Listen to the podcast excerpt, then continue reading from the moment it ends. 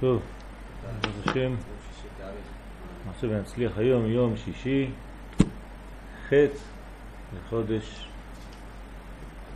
תשרה, ח' ח' תשרה, כן, ערב יום הכיפורים, תשס"ז, ז', ח', טוב. בעזרת השם אנחנו נלמד עכשיו בענייני יום הכיפורים, דברי אריזל בעליית התפילות ביום הכיפורים על דרך העבודה מהרב פלוריה שליטה, שיסביר לנו גם דרך הקבלה וגם דרך החסידות את העניין של יום הכיפורים.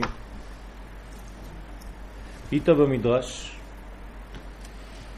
רבה בראשית, פרשה פ"ד, פסקה י"ט.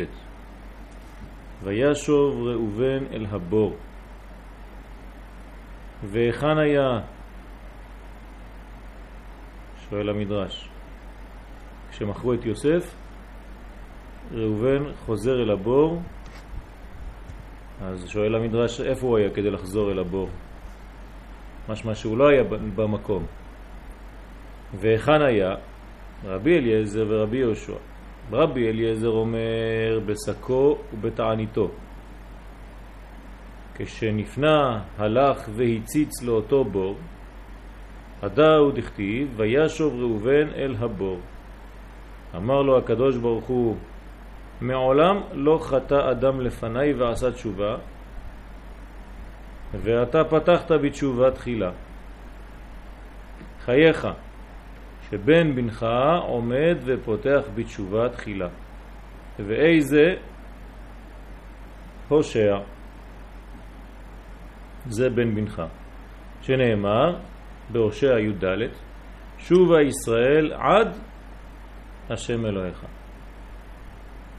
כלומר, הפסוק הזה של פרשת שובה, של שבת שובה, אתה יכול שים אותו לכיוון של שם, לאופקים.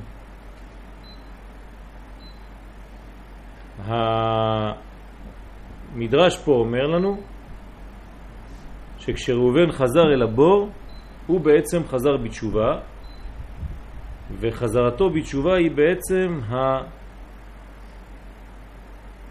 הבניין היחידי הראשון שלפניו לא הייתה תשובה. כך אומר המדרש. אתה פתחת בתשובה.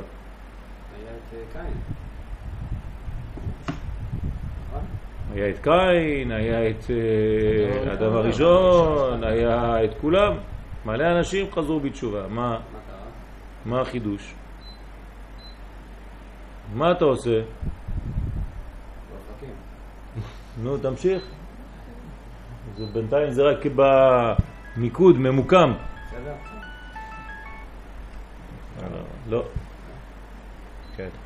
לא כך. טוב, תחזיר, תשים את זה למעלה איך שהיה עכשיו. ותשים economy. אין מה זה economy? בסדר, אני בשיעור כרגע. את זה. כאילו פה כל הכוח, אתם רק on off יש לכם בראש. אין משהו באמצע. זה עולה יורד.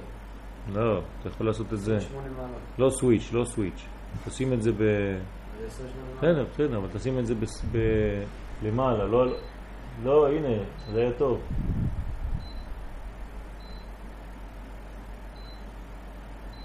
מה, אתם הורסים את הכל, אתם. זהו, עזוב אותו ככה. הוא יחזור לא, לעמידה. הוא חוזר. הוא חוזר, אין לו עמידה כזאת. יש לו. הנה. הוא יחזור. כן, אז שם היית צריך לתקוע אותו. אין, הוא לא יודע. לא יודע לעמיד. אני יודע רק- כתוב סוויץ', סווינג, כתוב.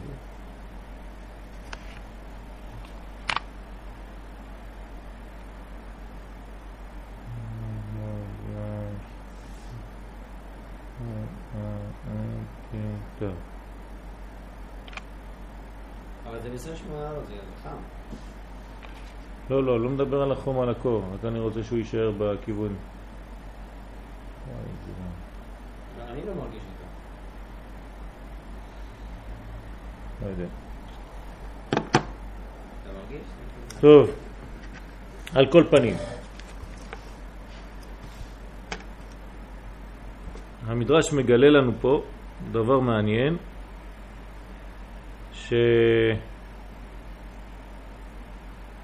שראובן חזר אל הבור לאחר שיוסף היה בתוך הבור, הציץ לאותו הבור וראה שיוסף איננו. עכשיו, איפה הוא היה? רגע, אבל הוא היה איתם בבחירה? עצמה לא. אה? הוא היה איתם בכלל, ראובן? היה איתם בהתחלה, אבל הוא התחרט. זרקו אותו לבור והוא הלך. כן. זה העניין שהוא הלך ל... הוא הלך, אבל הוא חזר, הוא התחרט. וישוב אל הבור, משמע שהיה שם, כן? אם לא היה כתוב וילך אל הבור, כן? לא? נכון, חוץ מזה, אבל הוא היה שם, והוא חזר. והמדרש מגלה לנו שהוא עשה תשובה. כלומר, יש מחלוקת בין רבי אליעזר ורבי יהושע. רבי אליעזר אומר שהיה בשקו בתעניתו.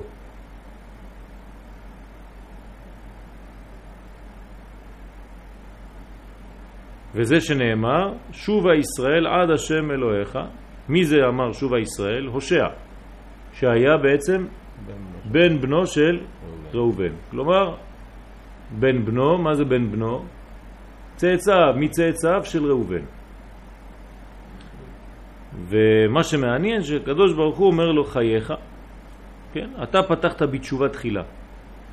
יש לבאר מה הכוונה, שהושע פתח בתשובה תחילה, והרי כל הנביאים ניבאו על התשובה, ויעוין ופסיקתא רבתי פסקה שובה ישראל, שעמד על זה מה החידוש יש בהושע מכל הנביאים, וכתב שכל הנביאים לא אמרו לישראל מה לומר לקדוש ברוך הוא, והוא לימד אותם.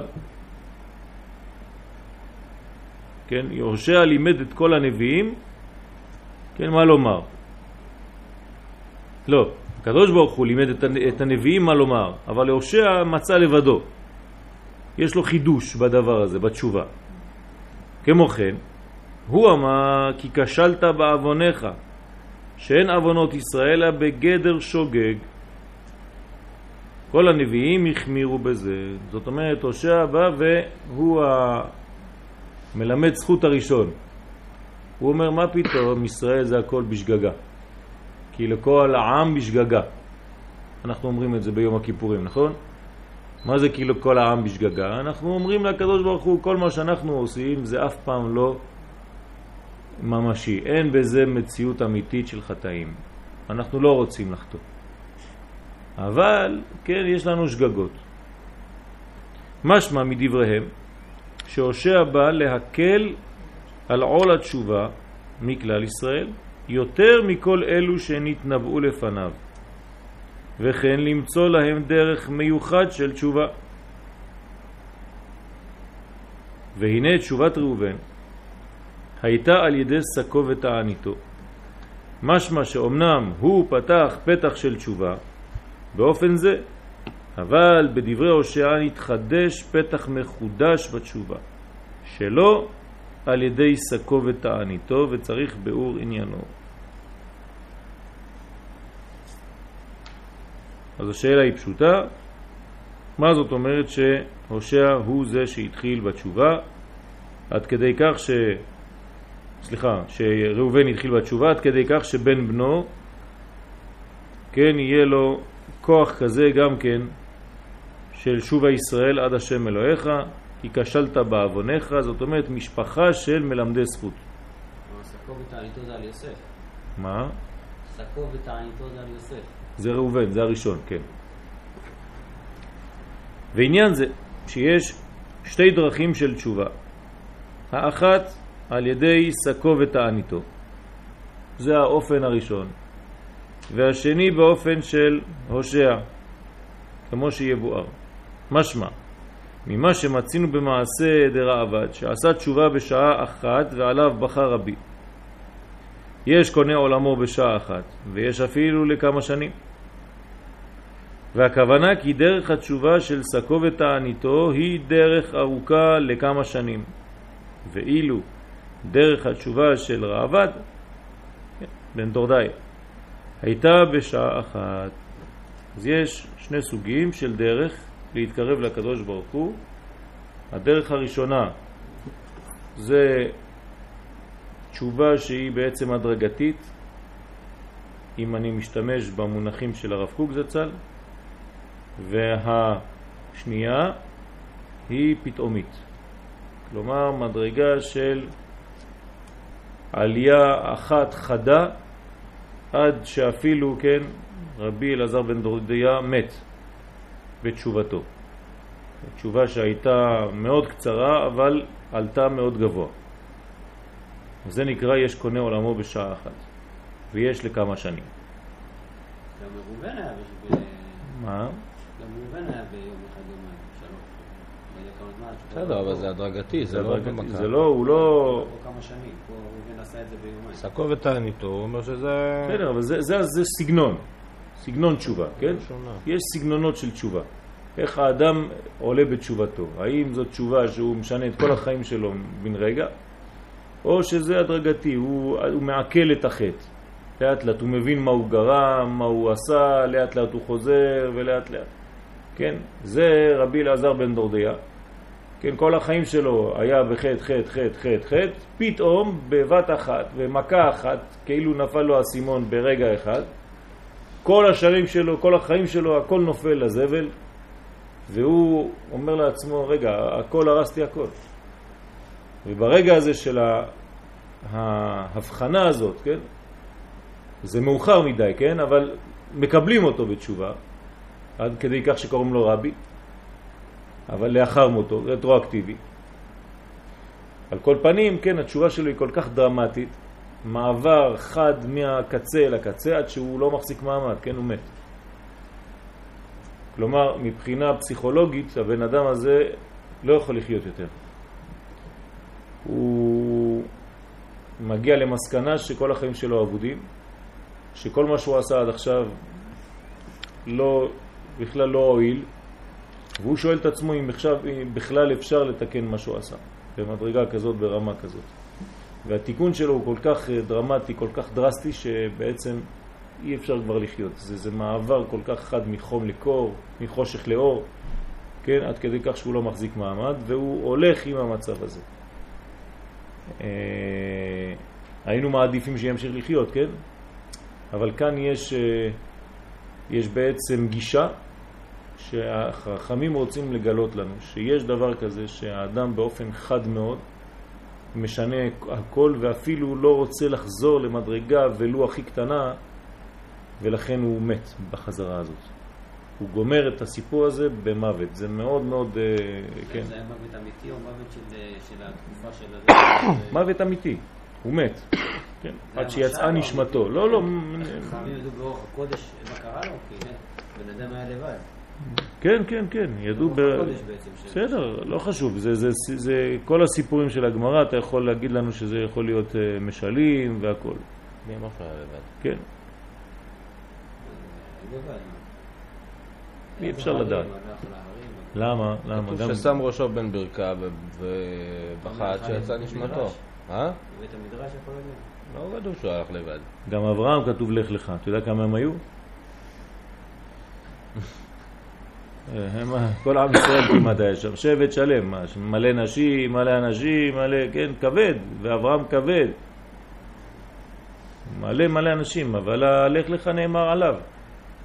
כן, גם רב גדול שמקבל איזה רוח הקודש, אז כשמדברים עליו, מדברים עליו, אבל משמע שיש לו גם כמה אלפי תלמידים.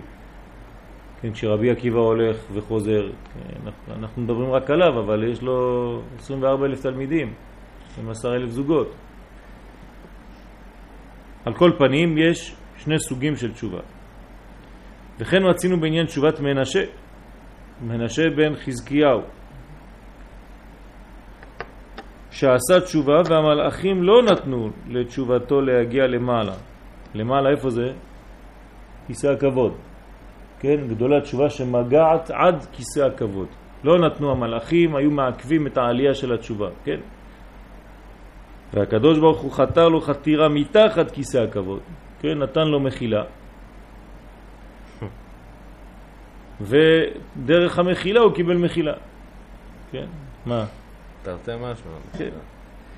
שגם בזה משמע שיש דרך תשובה בסדר המדרגות שבהכרח לעבוד דרך עולם המלאכים שמעלים התשובה לפני הקדוש ברוך הוא ובאופן זה לא יכול לעשות תשובה והקדוש ברוך הוא חתר לו חתירה מתחת כיסא הכבוד והוא אופן התשובה של יש קונה עולמו בשעה אחת זאת אומרת שלפי מידת הדין האמיתית אי אפשר לו עד כדי כך שיש מניעה כל האלמנטים שאמורים להעלות את התפילות לא רוצים, כן?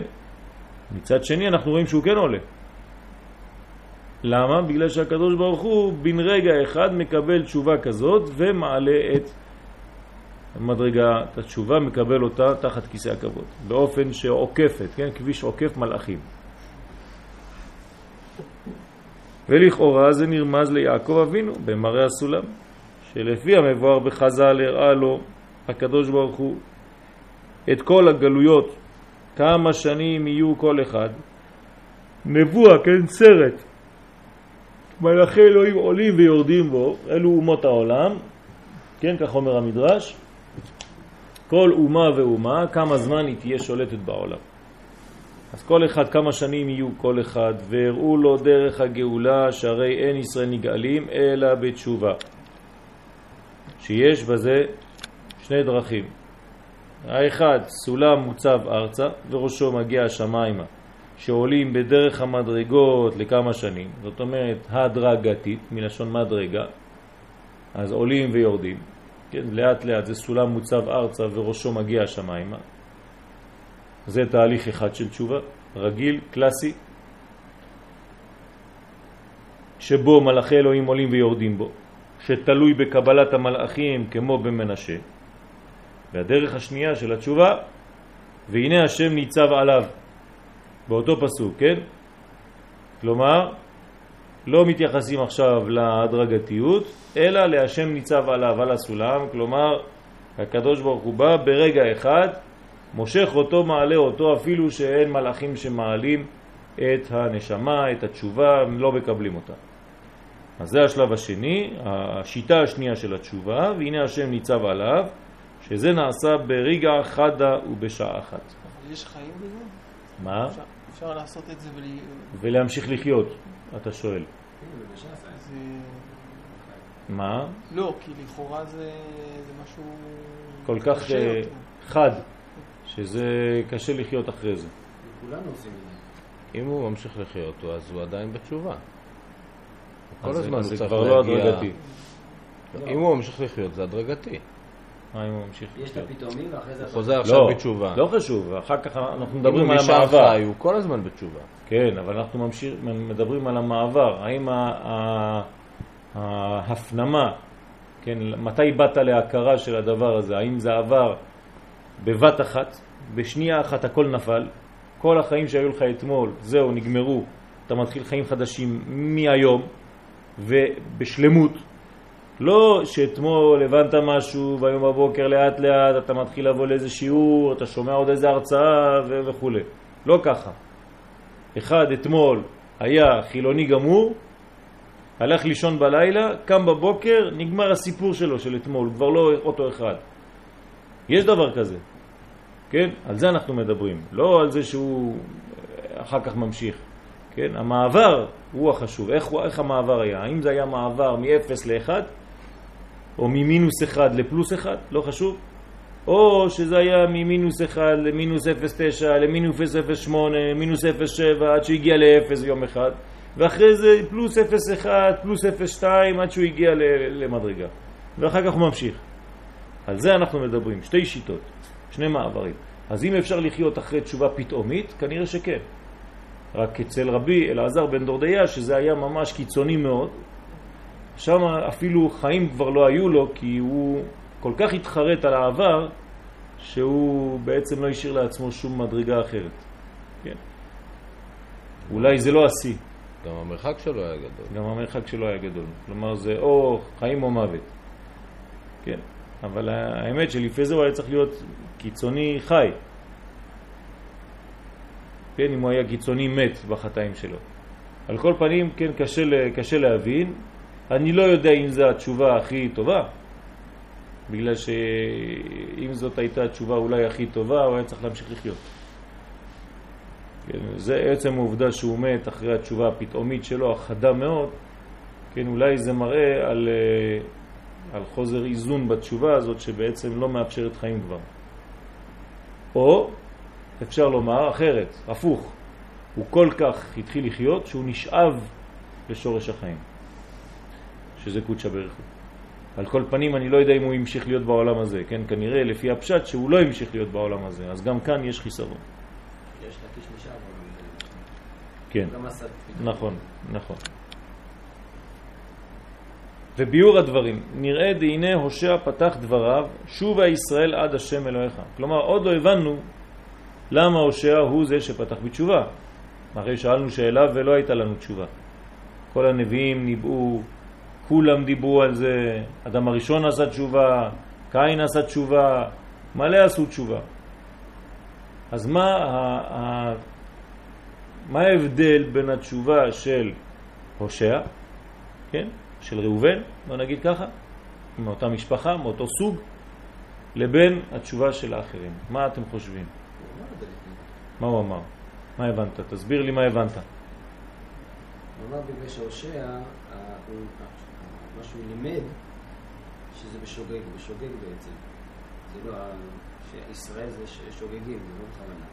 והנביאים הם בדין, אתם כן אשמים ואתם עושים בכוונה, וזה לתת לכם את הדין הזה. אז זאת התשובה. אז בוא תסביר לי מה זה אה, ראובן, איך, איך זה עובד עם ראובן. עם משה הבנתי, עם ראובן, איך זה עובד? ראובן בגלל ש... אה, זה בשוגג, אז גם כן ה- לספור את העינתו זה זה איטיות. אז זה חייב להיות שוגג. הוא עלה, הוא חשב על זה, ואז כשהוא חזר, אז הוא חייב את מקום מעשיו, אז הוא... ואז בגלל זה, ולא... הבנת משהו צוריה? לא?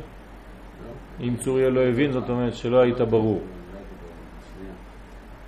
הושע, בגלל שזה שוגג, רגע, צריך לסדר לי בראש. צריך לסדר. אז בינתיים אני שואל אתכם, יש לכם תשובה? מה ההבדל בין תשובתו של הושע? אני חוזר על השאלה. זה לא נכון מה שאמר לפני? זה נכון, אבל עוד לא הבנתי את התוכן האמיתי. אתה אומר לי עכשיו עניין, מה ההבדל? אני שואל שאלה ברורה, פשוטה. מהו ההבדל בין תשובתו של ראובן או של כן, צאצאיו הושע לבין תשובתם של כולם? איך הקדוש ברוך הוא אומר, כן, וישוב ראובן אל הבור, אמר לו הקדוש ברוך הוא מעולם לא חטא אדם לפניי ועשה תשובה. אף פעם, זה אתה הראשון. איך אפשר לומר דבר כזה? ראובן הוא הראשון שחזר בתשובה. תגיד, מי זה ה... הוא אומר קודם שיש הבדל בין התשובה של ראובן לתשובה של הושע. מה? הוא כותב כאן, יש שתי דרכים של תשובה. כן. אחד על ידי סקור ותעניתו, נו, השני באופן של הושע. מה זה אומר? זה שתי סוגים, זה לא שראובן והושע הם, הם אותו סוג של תשובה ואחרים תשובה אחרת. לא, אבל פה אנחנו אומרים דבר ראשון. אתה כבר הולך לדבר שני. דבר ש- ראשון אומר לו ראובן, אתה ראשון שעשית תשובה, כן? חייך שבן בנך עומד ופותח בתשובה תחילה. כלומר, שניכם פותחים בתשובה, זה מה שמעניין אותי. למה הם פותחים זה? למה הם פותחים בתשובה? מה, לא היו אנשים שחזרו בתשובה לפניהם? אחרי זה תגיד לי את הסוגים בסדר. אבל אני שואל שאלה מקורית, יותר פשוטה, יותר התחלתית. למה הם פתחו בתשובה? מה זאת אומרת פתחו בתשובה? הם הראו את הדרך הנכונה לחזור בתשובה. מה, אז אחד מה כל האחר... מה אחד הדרך? היה בדרך של סקור את הדרך האיטית, ואחד בדרך של שוגג. בסדר, אז מה עשו האחרים? לא, לא, מה עשו האחרים אז? איזה תשובה הייתה לאחרים? אני לא מבין. מה זה אדם הראשון? מה הוא עשה? כן, אותו דבר, גם כן, ישב מה ל- בעצם ל... אה?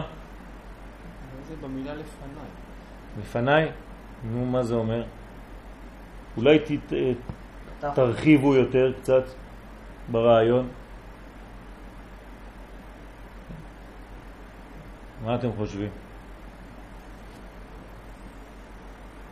כאילו זה, זה עוד לפני עונש, כאילו. כאילו אני מציע משהו. כן, אני לא יודע עוד מה הוא יגיד. לדעתי, לעניות דעתי, זה הראשון שהבין שהתשובה זה לא דבר פרטי. כל מי שחזר בתשובה לפניו, הייתה זו תשובה פרטית שלו. כלומר, אני מתחיל להיות דתי, שומר תורה ומצוות. כאן יש פן הרבה יותר רחב של עם, של לאומיות, תשובה של כלל, כן. גם אצלו וגם אצל הושע, וזה מה שאני חושב שהוא הולך להגיד, אני לא יודע בינתיים, כן? כלומר, יש חידוש בזה שהתשובה שלך היא תשובה שכלולה בכלל ישראל, ולא תשובה שדואגת רק לתיקון הנפשי הפרטי האישי שלך. זה מה שעשה ראובן. מה? שהוא כאילו עשה רק לעצמו. כן, אז בואו נראה, אני טוען אחרת. הושע דאג לכל עם ישראל. כי אם הוא אמר שזה שגגות... מאיפה זה בא? בגלל שראובן עשה משהו. אם יש לך בצאצאים אדם שעושה תשובה שדואגת לעם ישראל עד כדי כך שהיא מלמדת זכות על כל כלל ישראל, משמע שהשורש שלו, שזה ראובן, עשה דבר שהוא דומה. אי אפשר שיהיה דבר בתוצאה מה שלא היה בגרעין. הגרעין של הושע זה ראובן, זה מה שאומר פה המדרש. אז איפה אצל ראובן ראינו שזה דבר כולל אתה כבר מסכים לחצי מה שאמרתי, שהושע זה כן דבר כללי. זה היה בעצם רעיון שלו לזרוק אותו לבור ולא להרוג אותו. נו, בסדר. זה גם כן השכנוע של הכלל, לא, לא, לא לעשות את החטא. אז כנראה שיש גם פן כללי, אתה אומר, גם בחטא עצמו. גם בשורש. בשורש. גם אז בוא נראה. יש משהו להוסיף? מישהו רוצה להוסיף משהו? אוקיי. כל המוסיף מוסיפים לו. וביור הדברים נראה דהנה הושע פתח דבריו שובה ישראל עד השם אלוהיך. שימו לב, שובה ישראל, לא אני, לא הושע. שובה ישראל עד השם אלוהיך. אתמול התחלנו קצת לדרוש, כן, במכון, על עד השם אלוהיך. מה זה עד השם אלוהיך? עד שתחבר בין הוויה אלוקות. עד השם אלוהיך, שני שמות. קחו עמכם דברים ושובו אל השם. איזה דברים ניקח איתנו? נעשה ונשמע. נעשה זה עולם העשייה ונשמע עולם הרוחני, עולם יותר כן פנימי. או בפשטות, נאמר, מתי התשובה היא תשובה? עד שהפנימיות מתגלה בחיצוניות, עד שהסוד מתגלה בפשט. זה נקרא השם אלוהים. כל הנביאים התנהגו ככה, ישראל בכלל. יפה, אז אתה שואל עכשיו קושיה, מה החידוש עוד פעם של הושע? לא. כל הנביאים עשו אותו דבר, למה אתה אומר שהוא פתח? מה הוא, הנביא הראשון הושע? לא. נו. לא, דיברת על ישראל. נכון, אז זה אותו סגנון, אז אנחנו לא מבינים מה, למה הקדוש ברוך הוא אומר לו את זה. השאלה נשארת. כן, אז בוא נראה. ולשון זה מצינו אותו גם בתורה, בפרשת ואת חנן. בצר לך ומצאוך כל הדברים האלה ושבת עד השם אלוהיך. התורה מאוד מאוד מאוד מדייקת ואומרת עד איפה צריך לשוב. עד השם אלוהיך. ולכאורה בדבריו אין שינוי מהאמור בתורה. זאת אומרת, הושע לא חידש כלום. לכאורה. הנה כתוב כבר ב... בתורה עצמה, מה אתה מחדש כאילו הוצאת משהו, גילית משהו, כן, שלא היה בתורה? התשובה כבר אמרה שתשובה מגעת עד השם אלוהיך, כמו שדרשו חז"ל ביומה, שמגעת עד כיסא הכבוד. זה נקרא עד השם אלוהיך. אמנם כשנתבונן בכל דבריו משמע שבא לומר ביאור מחודש בזה. אם המדרש טוען שהוא ראשון שפתח בתשובה, אז זה לא כל כך פשוט לומר שהוא לא חידש כלום. עובדה, חכמים אומרים שהוא כן חידש, אז אנחנו צריכים לראות למה חכמים הגיעו למסקנה הזאת. איך הם הגיעו למסקנה הזאת? מצד אחד עד השם אלוהיך, ומצד שני, כי כשלת בעווניך.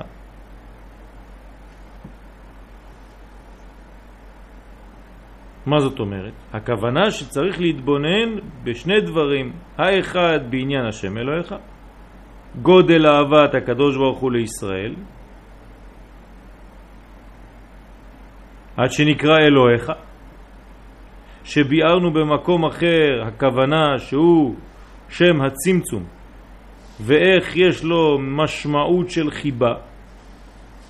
כלומר, אלוהים זה צמצום. אז איך אתה אומר לי מצמצום יש חיבה, עד שהוא הופך להיות האלוהים שלך, של ישראל. יש מין שייכות. אם הוא צמצם, סימן שיש שייכות. הוא נתן לך מקום. בוא נראה, כן? אמנם הכוונה להורות על הבחינה של רק אתכם ידעתי מכל משפחות האדמה. מלשון דעת, כן, חיבור. דבקות הקדוש ברוך הוא בישראל כביכול בבחינת דעת שנקרא כך משום הסחת דעת מכל דבר אחר בעולם. כשהקדוש ברוך הוא אוהב את עם ישראל, הוא מצמצם את כל, ה... הוא מרכז, כן, את כל, ה... את כל עצמותו, בוא נגיד ככה, כביכול, על ישראל. כלומר, הוא מתעסק עכשיו בישראל וכל השאר יש לו הסחת הדעת.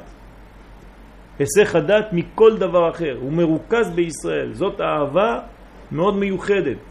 שאני עכשיו מרוכז בבן שלי, כן? רק אותך ידעתי מכל משפחות האדמה, רק אתכם ידעתי. משמע שאני עכשיו לא מסתכל על שום דבר אחר, אני מרוכז בכם, כל כולי מצומצם בעניין הזה שנקרא ישראל. אני מטפל בכם במאה אחוז. אין לי עין אחת פה ועין אחת על האחרים. עד כדי כך שיש היסח הדעת מכל השאר. ולכן זה נאמר בלשון צמצום. מה זה צמצום? צמצום המחשבה מכל דבר אחר בעולם. עד שההוויה הופכת להיות אלוהיך ספציפית שלך. ובחינה האהבה הזו אין בה שינוי מכל מצב שהוא כמו שנאמר, אני השם לא שניתי. ועל ידי זה אתם בני ישראל לא חליתם. בגלל שאצלי אין שינוי, אתם נצחיים. ומצד שני, להתבונן כי כשלת בעוונך. זאת אומרת, אנחנו דיברנו עכשיו עד איפה צריך לשוב. עכשיו הוא מדבר על השלב השני, על הצד השני, על הפן האחר של אותו פסוק, כי כשלת בעוונך. למה כשלת בעוונך? עד היכן הגעת בעוונך? בדיוטה תחתונה של קלות הדעת ושקיעה בענייני החומר והסחת דעת מן הקדוש ברוך הוא. זה אנטיתזה, כן? אני מתרכז בך, אני מצמצם את כל מהותי בך. כל מחשבתי, מרכז המחשבה שלי זה ישראל, ככה זה הקדוש ברוך הוא, ואתה כשלת בעוונך, אתה לא מבין את זה. אתה מטפל בדברים אחרים, אתה לא מרוכז בי, אתה מרוכז בדברים אחרים, אפילו לא מרוכז, מפורד. אז חז ושלום, כן, קלות הדעת במקום ריכוז, במקום דעת. ושקיעה בענייני החומר, הסחת הדעת מהקדוש ברוך הוא, חז ושלום, דברים שהם הולכים לכיוון השני. והתבוננות זו שמצד אחד רואה אדם מצבו שהוא רחוק מהקדוש ברוך הוא כרחוק מזרח ממערב כן, זה החטא. זאת הירידה של האדם עצמו. ומצד שני מתעורר בו הנקודה האלוקית הפנימית הבוערת הבוערת בו מצד הנשמה חלק אלוהה ממעל ששוכנת בו אז איך שני הדברים האלה חיים ביחד? זאת השאלה איך מצד אחד אתה מלא נשמה אלוקית שבוערת בך, שמחיה אותך כל רגע, מצד שני, כן, אתה רחוק מהקדוש ברוך הוא כרחוק מזרח ממערב, אתה רואה כמה אתה קטן, כמה אתה רחוק ממנו. איך יכולים לחיות שני דברים כאלה באותו, באותו מצב? מצד אחד ריחוק גדול, מצד אחד קרבה, כן, אלוהי נשמה שנתת בי, בתוכי. אז הנשמה שבוערת בו, ששוכנת בו, מתמלא האדם, כן, ממנה, בתשוקה גדולה, לשוב אל השם אלוהיך, להיות דבוק בשורשו בלי היסח הדעת. והיא הבחינה האמורה בשיר כן, רבי אלעזר אזכרי, ידיד נפש, אב הרחמן. רבי אלעזר קוראים לו רבי אברהם אולי, לא זוכר. ידיד נפש, אב הרחמן, משוך עבדך אל רצונך, ירוץ עבדך כמו אייל. התחיל בידיד נפש, אב הרחמן, ומסיים בעבד, עבדך. כלומר, או שאתה ידיד נפש, או שאתה עבד, תחליט. אז יש כאן בעצם את שני הדברים. אני ידיד נפש בגלל שאלוהי נשמה שנתת בי טהורה. יש בי נשמה אלוקית, והיא מושכת אותי באופן טבעי, אני חי, חי את האלוקות. מצד שני, אני מרגיש רחוק, כי אני מרגיש קטן והוא גדול כל כך, אז אני מבחינת עבד. אז יש סתירה ביחס שלנו לבין הקדוש ברוך הוא, סתירה שבתוכנו. אולם הכוונה שמצד הקדוש ברוך הוא לא פסקה אהבתו, הוא תמיד ידיד נפש. ואב הרחמן, בלי הסחת הדעת מכלל ישראל. אז כאן אנחנו מבינים יותר. הוא מבחינת עצמו אין בו שינוי. אני השם לא שניתי. בגלל שאני לא שניתי אז אתם ישראל לא חיליתם. יש לכם מזל שאני לא משתנה. יש לכם מזל שאני לא כמוכם, שיום אחד אתה למעלה, יום אחד אתה למטה, יום אחד אתה מרגיש קרוב, יום אחד אתה מרגיש רחוק, יום אחד אתה מרגיש כן רוצה, יום אחד פחות, אין לי כוח, יש לי כוח, אין לי רצון, יש לי רצון. אתם כמו יויו, כן? עולים ויורדים. אני הקדוש ברוך הוא מאוד מאוד מאוד עקבי. אין לי את השינויים האלה של העליות וירידות. אני החלטתי, בחרתי אתכם מכל העמים, נקודה, זהו. זה כוח גדול מאוד של יציבות. אבל האדם עצמו כשרואה מצבו אינו אלא במדרגת עבד רחוק מאלוקות ולכן מתעורר בו תשוקה אליו יתברך אל שורשו ומקורו. ומבקש משוך עבדך, כן? אל רצונך ירוץ עבדך כמו אייל תמשוך אותי, תביא אותי לרצון הזה ואז אני עבד שרץ כמו אייל כדי להתקרב לזה. ובחינה הזו היא בעת שאדם מתבונן במצבו שאין בידו לעלות במדרגות התשובה של שקו ותעניתו. אבל לגודל הריחוק ממקור האור מתעורר בו תשוקה לקרבת הקדוש ברוך הוא. ועל זה בא הושע לומר שבזה מתחדשת הבחינה של קונה עולמו בשעה אחת וכן והנה השם ניצב עליו. כלומר, על ידי ההבנה הזאת פתאום שאני מרגיש, כן, רחוק מאוד מהמקור, ממקור האור, אז יש לי התעוררות של תשוקה שהיא בעצם מעבר לכל מה שאפשר לעשות בשלבים איטיים במשך הרבה שנים. לפעמים יש לך עלייה דרסטית מאוד חזקה בגלל שפתאום, כן, יש לך תשוקה מאוד גדולה, אתה מרגיש את הריחוק ונמאס לך, אתה מרגיש שאתה לא חי בכלל. וברגע הזה, בשנייה הזאת, אתה פתאום שובר את כל מה שהיה לך עד היום, ואתה מחליט החלטה גדולה מאוד שהיא ממש כמו החלטה עיקשת, ואתה מתקרב בבת אחת. הכוונה בזה שבעת שהקדוש ברוך הוא רואה תשוקתו של הבעל תשובה, ממקומו שהוא בתהום רבה, הוא משתוקק לעלות עד ראש הקומה לבחינת השם אלוהיך, להיות דבוק במקור החיים. מזה אתה אפילו לא צריך לעלות, ברגע שאתה כבר מרגיש את זה באמת, והקדוש ברוך הוא יודע, חוקר כליות ולב, כן? אין דבר נסתר ממך, ואין נעלם ממך, ואין נסתר מנגד עיניך. הקדוש ברוך הוא רואה, אז מה הוא עושה? אז הקדוש ברוך הוא כביכול כופף ראשו אליו, כן? יורד אליו, הולך לכיוון שלו. והאדם אוחז בענפיו, והוא מעלה אותו בשעה אחת אל ראש הקומה. כן, כמו ילד קטן שמשתוקק שאמא או אבא ירימו אותו ואבא מביא אותו בשנייה אחת, כן, מהמדרגה התחתונה של ילד קטן שרואה את הכל רק בקומת הברכיים, מביא אותו ישר אפילו יותר גבוה מהראש של האבא. כן, מעלה אותו מעלה מעלה בתשובה אחת. למה? כי הוא מרגיש שהילד רוצה באמת, הוא משתוקק לזה. והיא הבחינה של משוך עבדך אל רצונך, ירוץ עבדך לראש הקומה כמו אייל. כן? וזו התשובה של קונה עולמו בשעה אחת, שפתח בה הושע. למה? כי ראובן חידש תשובה מן התשובה לתשובה, ראובן חידש תשובה בבחינה של סולם מוצב ארצה וראשו מגיע השמיימה. לכמה שנים. זאת אומרת, התשובה של ראובן לא הייתה תשובה פתאומית, אלא תשובה הדרגתית.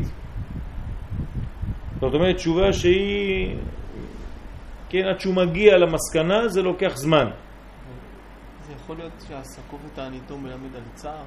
כן, כאילו בגלל שהוא עשה את זה מצער אז לקח לו יותר זמן? לקח לו יותר זמן. הוא היה עושה את זה משמחה אז היה יותר... אולי, אולי אפשר לומר גם כן, אבל הבעיה זה שאתה לא יכול להיות שמח מלכתחילה, כי הרי פגמת במשהו. אז הוא לא יכול להיות שמח, כן, כבר בהרגשה שלו שהוא חוזר בתשובה, בעוד שהבן או האח שלו נמצא שם בתוך הבור. אז יש פה סתירה. על כל פנים, הוא פתח בתשובה משורש מהכיוון הזה, כמבואר בחז"ל שהיה עסוק בשקו ותעניתו כמה שנים. אז עכשיו, כשאנחנו אומרים בעצם שהתורה אומרת וישוב ראובן אל הבור, זה לא אומר שהוא חזר אחרי כמה שעות או כמה ימים, כמו שאמר יריב. לא. רק שנייה. כן, לפי חז"ל בינתיים, כן, אל תלך להמשך. אנחנו לא יודעים כלום ממה שהולך לבוא, אנחנו יודעים רק ממה שקראנו. לא, אם אתה אומר שהוא חזק כאילו לבור אחרי שנים, זה כן. ביצוא האביב, זה לא שייך. אה, אז בוא נראה, עם נראה, נראה, נראה. בינתיים, חז"ל אומרים לנו פה שהבחינה של סולם מוצב ארצה וראשו מגיע השמיימה לכמה שנים, כמבואר בחז"ל. מה זה כמה שנים? כמו שאומרים חז"ל, שהיה עסוק בשקו ותעניתו כמה שנים. זה מה שאומרים לנו חז"ל. לא יום אחד, לא יומיים, לא שלושה ימים, כמה שנים הוא היה עסוק בשקו ותעניתו. מי? ראובן. אחר המעשה של בלבל יצואי אביו. מה זה אומר? זה שייך. זה שייך עוד סיפור אחר עכשיו. היינו עכשיו בבור. וישוב ראובן אל הבור. אבל אנחנו עכשיו רואים שהתשובה שלו היא לא כל כך פשוטה, זה לא ביחס לבור. הוא עשה משהו אחר, ואחרי שהוא עשה משהו אחר, אז הוא בעצם חזר על כל התשובה מההתחלה. כלומר, זה לא בפעם אחת שהוא הבין את הנזק שקרה ליוסף. הוא הבין את הנזק של יוסף אחרי שקרה סיפור אחר בכלל.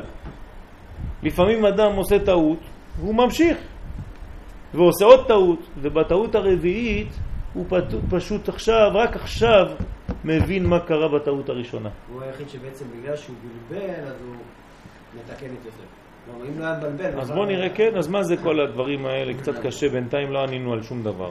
בינתיים, כן, הרב פה מסתובב בעניין, מביא אותנו לאט לאט, זה לא תשובה פתאומית, כן, הוא עושה לנו פה, יש קונה עולמו בכמה שנים. כן. בינתיים אנחנו בתהליך אה, איטי, הדרגתי של תשובות. יש לנו רק שאלות. אדרבה, כמה שאנחנו מתקדמים, יש לנו עוד שאלות. ואילו בן בנו, כלומר ראשיה, פתח בתשובה של קולה עונמו בשעה אחת. אז זה מה שצוריאל אמר מקודם.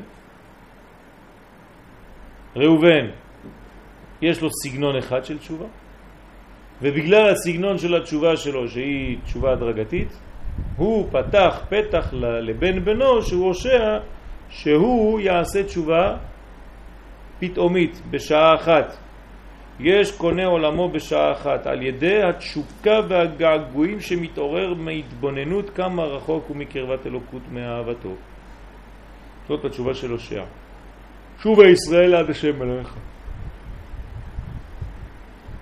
שאז הקדוש ברוך הוא בבחינת אני כברוש רענן, כביכול כופף ראשי ומעלה אותו בשעה אחת למעלה. ובזה מבואר תשובת רעבד, שהניח ראשו בין ברכיו להורות שבזה אופן תשובה מצד אחד התבוננות בראש הקומה, אהבת הקדוש ברוך הוא אליו, בבחינת ידיד נפש עבר החמה.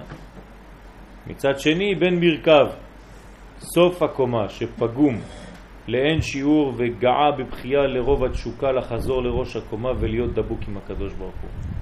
כלומר אנחנו פה בתנוחה של רבי אלעזר בן דורדיה מבינים שהוא בעצם חזר בתשובה פתאומית. הוא הרגיש את הסתירה שבין הראש לבין הברכיים. מצד אחד מבחינת הראש הוא מרגיש שהוא, כן, הקדוש ברוך הוא אוהב אותו, אוהב את כל עם ישראל, מצד שני בברכיים שלו, זאת אומרת בעולם העשייה, הוא רחוק מכל הדבר הזה. אז איך זה עובד ביחד?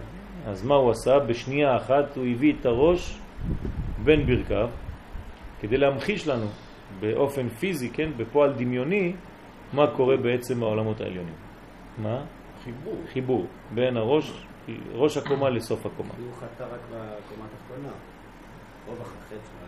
כן, אבל אתה לא יכול להגיד שהוא חטא רק בקומה התחתונה, האדם לא זה, לא יכול ללכת לחטוא, כן. כן, והראש שלו לא נמצא שם, אין קישוי אלא לדעת. כן, זאת אומרת, בגלל שהוא הביא את האהבה הזאת למקומות אחרים, כן, אז הוא. חזר, כן, כן, נכון. אז הוא חוזר בתשובה כזאת שבעצם מביא את האלוקות, כן, לתוך העולם הזה, לתוך העולם העשייה. זה נקרא עד השם אלוהיך, כן? עד שההוויה, שזה הראש, מגיע לאלוהים, שזה הגוף. עד שם התשובה שלו. זה מה שאומרים בנעילה. שם הוא אלי. כן. זה מגיע כבר ל... מה, עוד מעט זה נעילה? לא. בשש? ב... לא, בדיוק. גם בחמש. בבוקר, היום אנחנו נגיד את זה. לא? כן, אבל אז מה? העיקרי זה בנעילה. אז מה אנחנו עושים הלאה? שזה מגיע לבינה. פה זה על יבש. פה זה התחלה. טוב. התשובה איטית. ולאור האמור יש להסביר סדר עבודת הקודש של יום הכיפורים. בואו נראה, כן, לפי סדר העבודה אנחנו נבין את התהליך, בעזרת השם. שלפי מה שמתבהר בדברי האריזל, עיקר עניין חמש תפילות של יום, של יום הכיפורים וחמישה עינויים, העיקר הוא עליית המלכות ממקומה מתחילת היום עד ראש הקומה בנעילה. בכל תפילה עולה בחינה אחת. כלומר, המלכות עולה חמש פעמים ביום הכיפורים. לאן היא רוצה לעלות? למעלה, לבינה. עד נעילה, שאז מחילת עוונות. בזמן הנעילה, ממש שם יש את המחילה של העוונות. שם צריך להרגיש את השיא. ואם אמנם האריזל מבאר הכוונה בזה, כדי שתתקשט בגבורות מאורות הבינה, למה היא עולה לשם? כדי להתקשט מהגבורות של הבינה. ככה מסביר האריזל. אבל בדרך התשובה, כן, זה, זה קבלה. הוא עכשיו מתרגם את זה, הרב לוריה פה, בדרך התשובה. הוא אומר, מה אני מבין בזה? נו, זה טוב, תגיד, לכל מקובל יגיד לך שמלכות עולה חמש מדרגות עד שעולה לבינה. טוב, אז תתרגם לי מה זה אומר. אז פה זה החידושים שלו, כן? זה, זה הסגנון.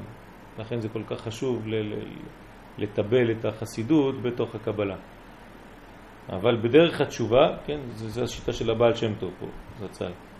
אבל בדרך התשובה נראה שביום זה מתגלה בחינה שאני כבראש רענן אחר התשובה בראש השנה בעשרת ימי תשובה, שהם ימים של התבוננות מצד אחד, גודל אהבה וקרבת הקדוש ברוך הוא עם ישראל, עם קרובו, שעל זה מורה התקיעה, ומצד שני יולל יליל וגנוחי גנך, על ידי התרועה שרואה באיזה ריחוק הוא מהקדוש ברוך הוא. כלומר, הסתירה הזאת שתמיד מעצבנת אותנו ומעיקה לנו, שמצד אחד אני רואה כמה הקדוש ברוך הוא קרוב אלינו, כמה הוא אוהב אותנו, כמה יש קרבה, מצד שני אני רואה כמה אני רחוק, אני צריך אפילו, כן, לגנח, להתחיל לבכות באיזה ריחוק אנחנו מהקדוש ברוך הוא. אז הפער הזה, כן, ואז מתעוררת התשוקה של הקדוש ברוך הוא, להקדוש ברוך הוא, כן, להתקרב אליו. וכן ההתבוננות בעשרת ימי תשובה, דרשו השם בהימצאו, כראוהו בהיותו קרוב, כוונה על קרבת הקדוש ברוך הוא לישראל. הוא קרוב, אז תקרא לו. קודם כל בגלל שהוא קרוב. לא שאתה רוצה להתקרב אליו. תקרא לו כשהוא קרוב, כי, כי הוא ירד. הוא הקדים את, את, את אותך, בעצם התשובה שלו הקדימה את התשובה שלך. בהגיע יום הכיפורים, אז לפני השם תתהרו. מה זה לפני השם תתהרו? הקדוש ברוך הוא מעלה את ישראל ביום זה עד ראשית המדרגה לפני השם, כמו הדוגמה שנתתי מקודם שאבא מרים את הילד מעל הראשו, לפניו אפילו, כן? כאילו אתה השורש שלי. לפני השם, מבחינת אני כברוש רענן, ויש קונה עולמו בשעה אחת. זאת אומרת, תשובה של קפיצה, דילוג מאוד גדול, בלי לעבור בכל השלבים, כדי להגיע להשם. אתם מכירים uh, תופעה כזאת? היום הרבה חוזרים בתשובה בצורה כזאת, גם דרך הלימוד. וזה מה שמעצבן הרבה גם שלומדים בצורה קלאסית. מה זה, זה סתם בא לפני חודש, התחיל לחזור בתשובה, כבר לומד זוהר. כן, אז למדת כבר את כל הבסיס, עד שאתה חושב את עצמך כבר מקובל, מדבר באורות, בכלים, כן? איך הגעת לשלב כזה? אז זה אותו דבר. זה בדיוק אותו דבר. יש קונה עולמו בשעה אחת. זה, זה סוג של תשובה ששייך לדור שלנו, שביום אחד אתה פתאום מגלה אור גדול, ואתה אומר, רגע, אני הולך עכשיו עד הסוף, עד הפנימיות. אומרים לך, אבל יש שלבים. כן, אבל אני מהסגנון השני. יש קונה עולמו בשעה אחת ויש בכמה שנים. אז תמשיך אתה בכמה שנים, אני בשעה אחת. רוצה כבר לטעום, אין טעם עולם הבא. אומר לו, אבל אתה תישרף. הוא אומר לו, אין לי מה לעשות, אני לא יכול לעשות אחרת, אני נמשך לזה. וזה הרבה הרבה כאלה. זאת אומרת, זה כאילו רבי אלעזר בן דורדיה, שהביא את הראש בברכיים. אתה עדיין לא מתוקן בכלל, רק עכשיו הבנת משהו, ובשנייה אחת אתה כבר מביא את ראש, את הפסגה לתוך הרגליים, לתוך הברכיים. אולי תעלה לאט לאט בסולם המוביל אותך לבית אל? לא. הכל משיכה מהר, כן, אורות גדולים. יש גם בזה הסבר אולי למה רבי אלעזר בן דורדיה לא חי. כי בשלב אחד מאוד וקצר יש אורות גדולים עכשיו, בכלים שעדיין לא מוכנים. כן? אז הוא בעצם מהתשובה שלו, מעצם התשובה שלו, מחיבור האור, כן, זהו, הלך, נשאב. וכן כתב מערש תאומים בספר עבודת יום הכיפורים. וזה לשונו. כלל גדול הוא, כל מה שתראה בדברי... המי? תנא. מי זה התנא? כל מה שתראה בדברי התנא, זה לא, זה לא התנא. אה, בספר ברית מנוחה, זה תנא, תנא, משהו אחר, זה ראשי תיבות. למה, אתה מכיר את כולם?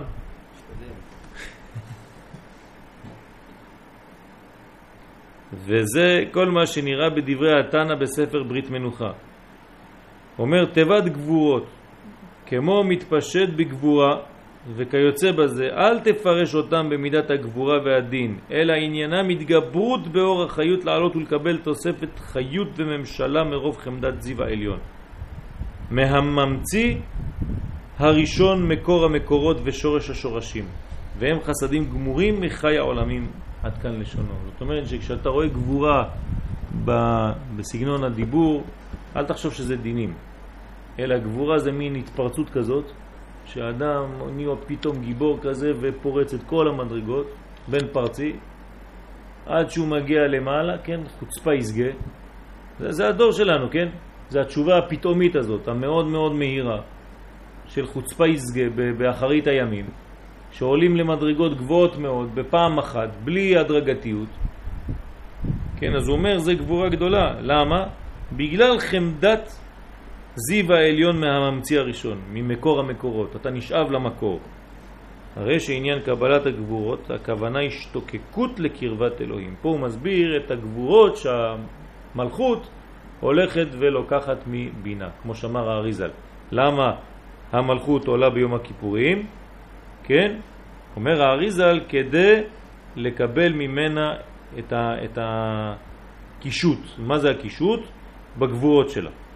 אז אומר, מה זה הגבורות של, של, של עולם הבינה שהמלכות עולה לשם? אז פה הוא מסביר את זה בתורת החסידות, שזה בעצם הגבורה של ההשתוקקות לקרבת אלוהים שמתגבר ביום הזה, על ידי אני כאב ראש רענן עד הבחינה העליונה. בסדר? אז ביום הכיפורים, נחזור לעולם יותר פשוט, ביום הכיפורים יש תשוקה גדולה מאוד לעלות לשורש. ממש במין קפיצה אחת גדולה.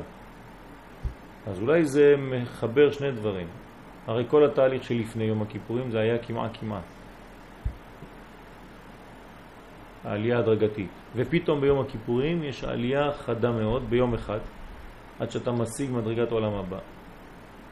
וקולט את כל הגבורות שבעולם הבינה ונותן אותם למלכות. למה? כי ההשתוקקות היא כל כך גדולה שאתה עולה, כן, כל תפילה אתה עולה. למרות שיש הדרגתיות גם ביום הזה, כן, זה ביחס לכל התהליך שעשינו עד עכשיו מאוד מהיר. מין זירוז. יש פה גם עולה חיבור. אם אתה אומר שגבורות זה מבחינת השתוקקות. כן. אז כל מה שעשינו בעשרת ימי תשובה, המסירה עצמו זה בעצם עבודת גבורות. אז פה אתה מעביר הכל עם גבורות חדשות, ויש פה, אתה מעשיר אותה בעוד השתוקקות כן. נכון. ואז כשהיא מגיעה לסוף, אז היא שתי התפרצות יותר חזקה, ואז היא מקבל. מקובל עלינו. דברך מקובלים. ובזה מבואר מה שמשמע בדברי הרמב"ם, הלכות תשובה, שבכל השנה החיוב של התשובה הוא הווידוי, ולא עצם התשובה. וביום הכיפורים כתב חייבים לעשות תשובה ולהתוודות. זה הפוך, כן? זאת אומרת, כל השנה אתה עושה תשובה, אבל זה לא העניין של התשובה, זה העניין של הווידוי. כשיעשה תשובה, יתוודה. אבל פה, כן, ביום הכיפורים הוא כותב שחייבים לעשות תשובה ולהתוודות, זה שלב שני. מה- זה להתוודות? נגיד. וידוי, לומר את הדברים.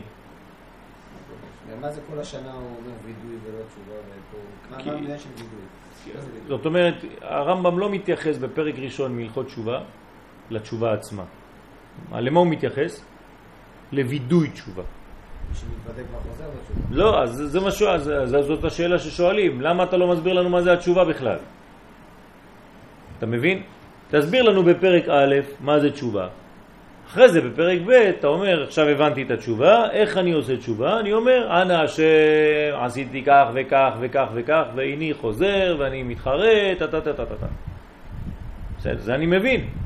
אבל הרמב"ם לא מתחיל ככה את, ה, את, ה, את הסדר שלו בתשובה. הוא מתחיל, כשיעשה תשובה, יתוודה ויעשה ככה, טה טה טה טה טה טה טה. הוא לא מסביר לנו בכלל מה זה התשובה. מתי הוא כן יתחיל להסביר מה זה התשובה? בפרק שני. הוא הופך את הסדר בכוונה. אז הרבה צריך לשאול את השאלה הזאת, כן? מה קורה פה?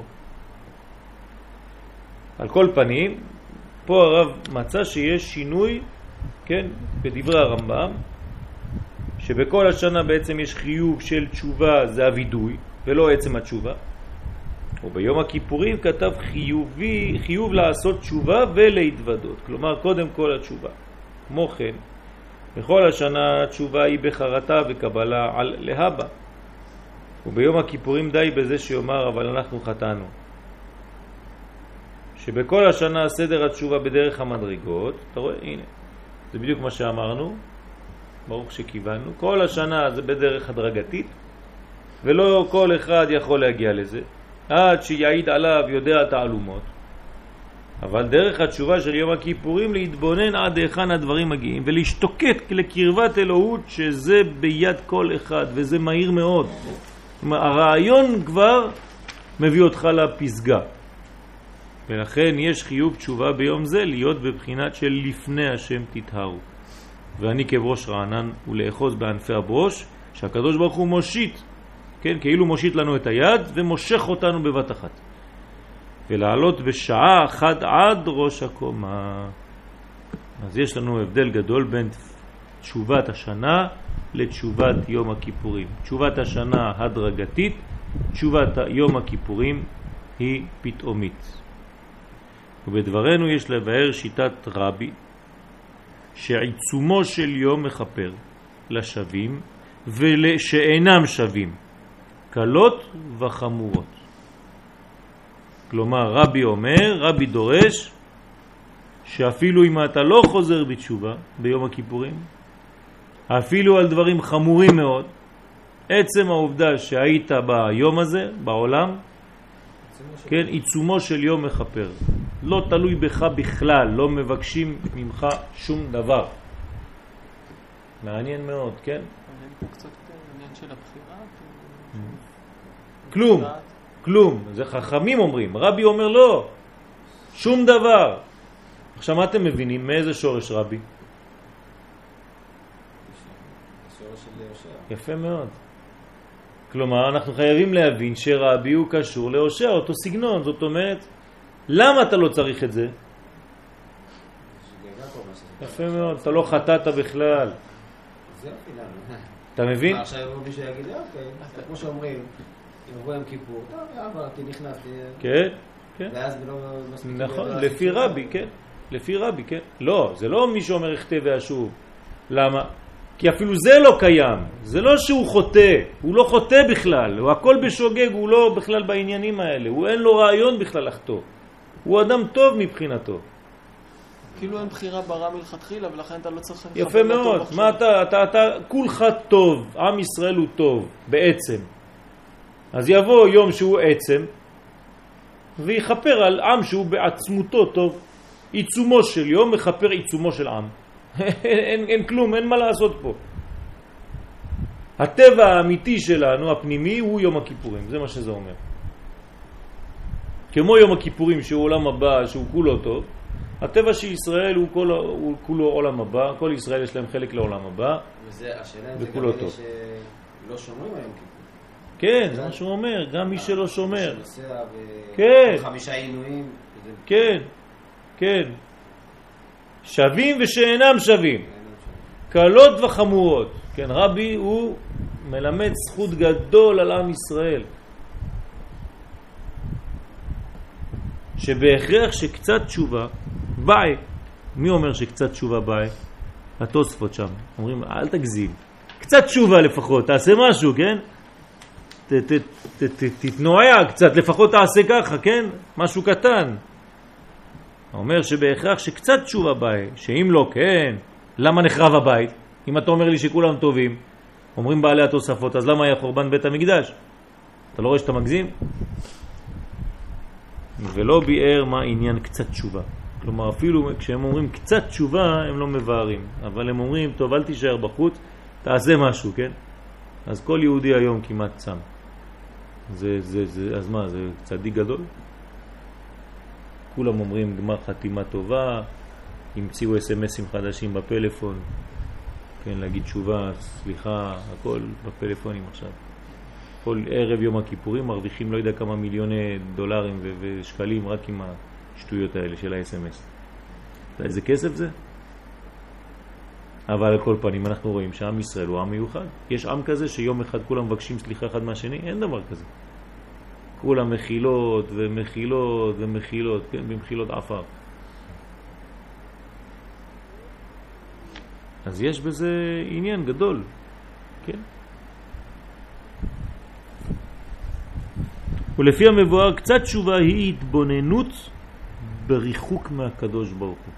זה מה שאומר הרב, זה החידוש. קצת, אתה מבין שאולי אתה קצת רחוק באמת, הגזמת, כן? ההרגשה הזאת, כן, קצת. סנטימטר, יום אחד, חמש דקות, לא יודע כמה, הרהור כזה קטן, כן? אולי אני צריך להתקרב, בוא נגיד איזה מילה, פתאום מתפרצת לו מילה, כי הוא בבית כנסת בדרך כלל לא מדבר. יש אנשים שהולכים לבית כנסת ולא מתפללים. כן? סוג כאלה של חילונים שלא באים להתפלל, אבל הם באים להיות עם עם ישראל. אפילו לא יודעים לשים את הציצית עליהם. שמים אותו כמו איזה אפוד, כן? עפודה, אבל הם עומדים שם, לא זזים, ככה, רציניים כאלה. מסתכלים על כולם. אבל קורה משהו, כן? הוא פה. אל תגיד לי שהוא לא פה, שהוא לא שייך. הנה, הוא פה. לפי מה ש- לפי מה שהוא אומר פה, שכולם מתחפר להם. כי לכל העם בשגגה. משיח. אז זה השאלה של התוספות. למה לך בבית? אם אתה אומר לי שהכל טוב ויפה. זה מה שאתה אומר, בכיוון אחר. מחר. נכון. מה לעשות? יש לנו תשובה גדולה בעם ישראל. תשובה גדולה מאוד. לא רק תשובה דתית של עשיית מצוות. זה בסדר, זה, זה סימפטי, אתה הולך לאיזה בוסטר שם אה, בחבדניק ושם לך, קושר לך, כמו שאמר הסגלון. כן, ש, ש, שאחר כך אה, אומר לו איפה היה יהודי וערבי שם בבית חולים. חב"דניק בא כל בוקר מניח לשניהם תפילין. לא שואל אותם כלום, הוא אומר לו, אבל אה, שום דבר, אין שום דבר, תניח תפילין.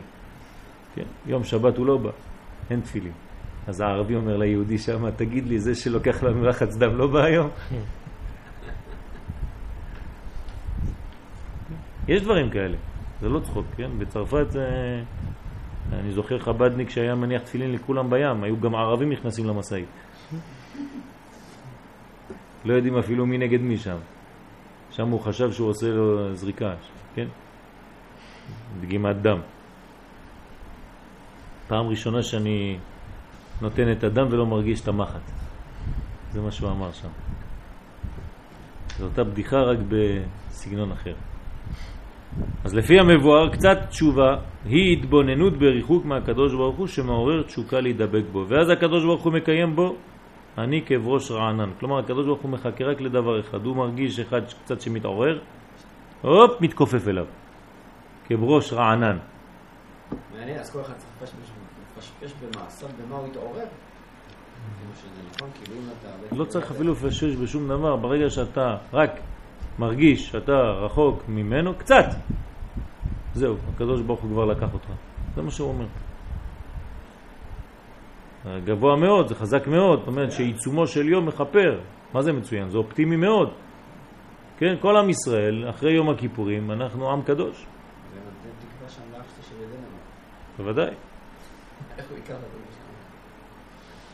כן, מרק זה לרשום, נכון? זה רושם את הדינים. דנמרק.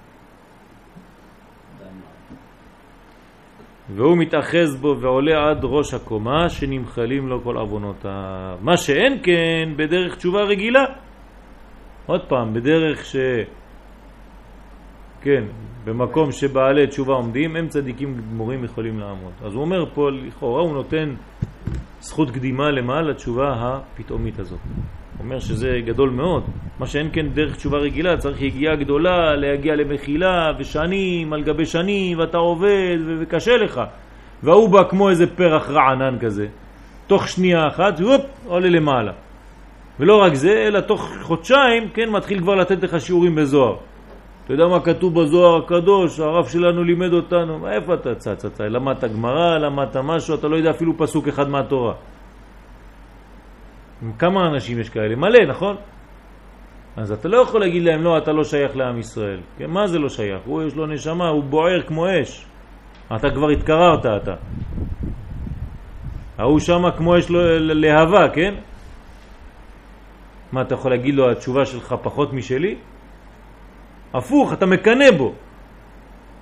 זה נכווה מחופתו של כן, זה לא, לא פשוט להיות ביחס אה, וקרוב לאדם כזה, שיש לו את האש הבוערת כאילו זה היום הראשון שלו. ויש מלא אנשים כאלה, השתבח שמו, כל מילה אתה אומר לו, הוא אומר לך וואי וואי וואי איזה יום. והוא לא שומר שבת ולא כלום לפעמים, אבל הוא כבר התחיל, אין טענות, השתבח שמו, כן, מדבר בשם השם, בחילול שבת. וזה הולך ביחד, והוא לא מבין את הסתירה, בגלל שהוא לא עושה את זה בכוונה. הוא מבחינתו אדם טוב.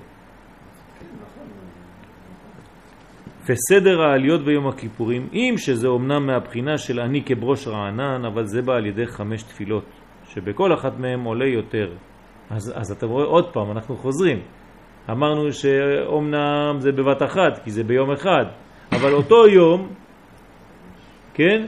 שהוא בעצם בהדרגתיות, סליחה, בבת אחת יש בו הדרגתיות, זה חמש תפילות. שביום זה כל אחד מישראל, אפילו זה שידיו דמים מלאו,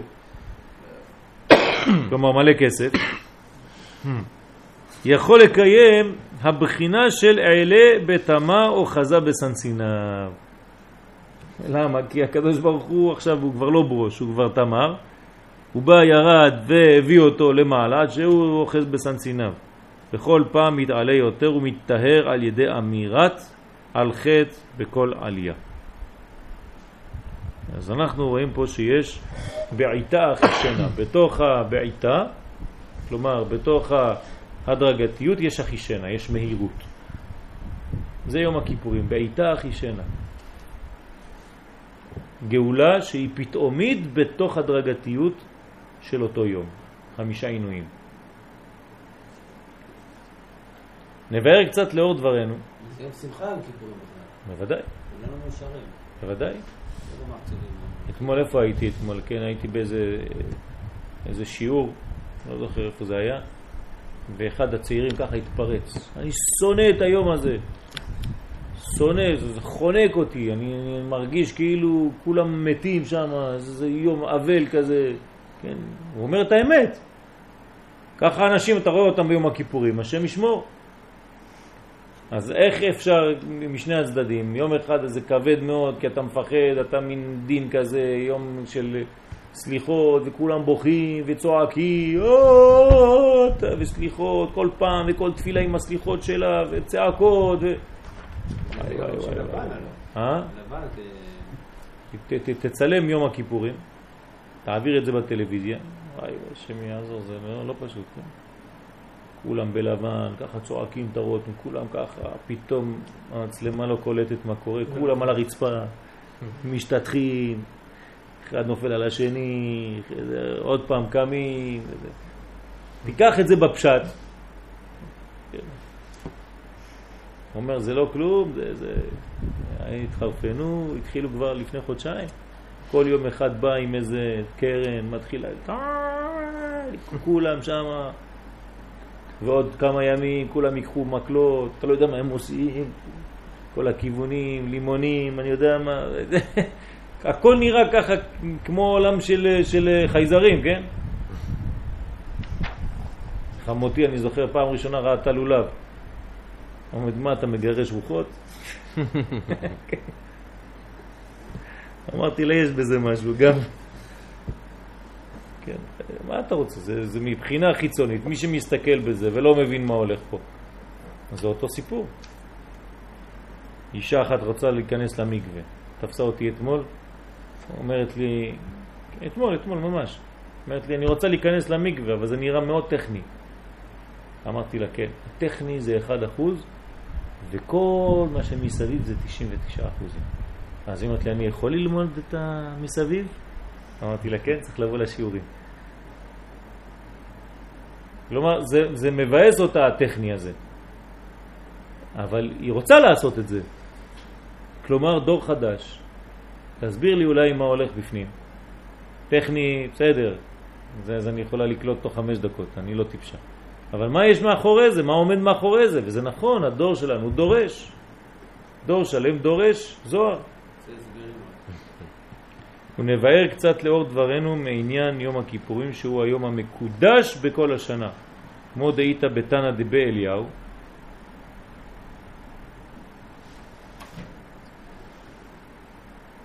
ימים יוצרו ולא אחד בהם.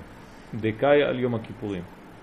לא, זה למד א' שם כתוב, אבל אנחנו אומרים למד ו'. מה? מה ימים יוצרו, הפסוק. אחר. אז על מה אתה, איפה אתה נמצא? אה. אתה עוד שם? תתקדם איתנו. כן? אז ימים יוצרו, הקדוש ברוך הוא יצר את הזמן, אבל שמר לעצמו יום אחד, שהוא לא שייך לימים. או למד א' או למד ו', זה אותו דבר, כן? זה לא שייך לימים הרגילים, זה מחוץ לזמן, למערכת הזמן.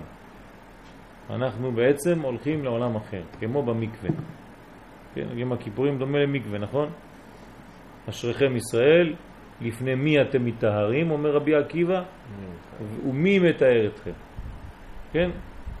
מי מתאר אתכם? כן, מקווה ישראל השם. אז יום הכיפורים דומה למקווה, אתה נכנס למקווה, אתה מת. כן או לא? כן, אתה נכנס לאלמנט שהוא לא שלך, מים. אתה לא דג עד הודעה חדשה, כן, תישאר עוד עשר דקות בתוך המים, השם ישמור צריך לצאת לקחת אותך כבר, הלך, כן, גלגול אחר, השם ישמור.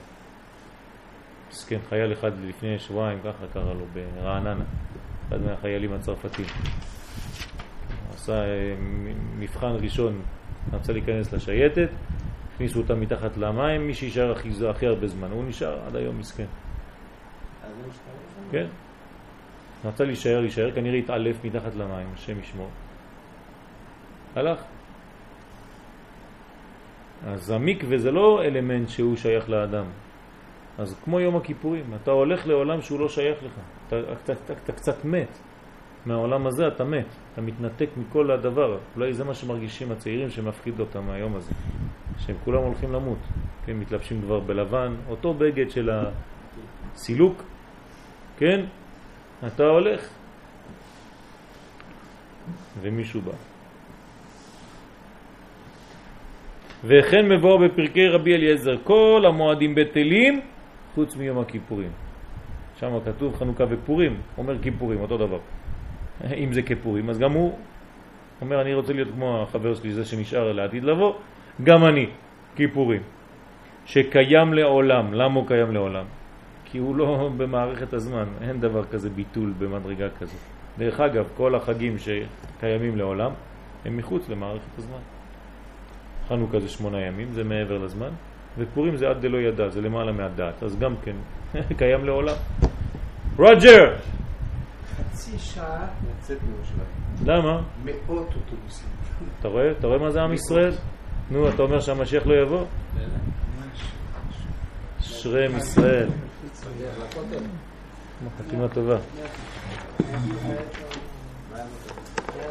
סליחות, סליחות. שובה ישראל עד השם אלוהיך. אתה רואה מה זה עם ישראל? ברוך השם, כולם מדברים רק על דבר אחד, תופעה יש פה. באמת, מי שלא רואה את זה הוא עיוור. מי שלא רואה את התופעה הזאת הוא עיוור. אי אפשר לתאר מה הולך בעם ישראל. אתה רואה מה הולך אתה, נכון? הפקקים אני רואה. כן, ברוך השם. אשרנו שנפקקנו בדברים כאלה. כן. למה רואים את זה שאנשים יותר... מה זה רואים? עכשיו- הייתי בהוד השרון, סתם נכנסתי באיזה תחנת דלק לאיזה, וראיתי שיחה של אה, בחורים צעירים. אתה רואה אותם נראים עם אינדיאנים, עם העגילים, בכל מקום אפשרי שאפשר לתפוס. על מה מדברים? סתם שיחה, לא יודע, הוא פותח זה, מתכנן לעשות זה, כל דבר ברוך השם, בעזרת השם, ו... כן, כן, ברוך כן. הוא יעזור, ואני מסתכל עליהם, ומה הקשר בין הדיבורים האלה לבין האנשים. נכון. ו- הדמות לא אלה דומה ש- לדיבור. אלה שבאים אליי עם ו- שהם יוצאים מה- מהחדר. מנשקים מזוזה, כן, כן, כן. מסתכל, מה הקשר? כן, כן, אסור, אסור לתפוס אותם. כולם צדיקים. אתה רואה שרבי צדק, כולנו היינו ככה. אה? אני עדיין. לא.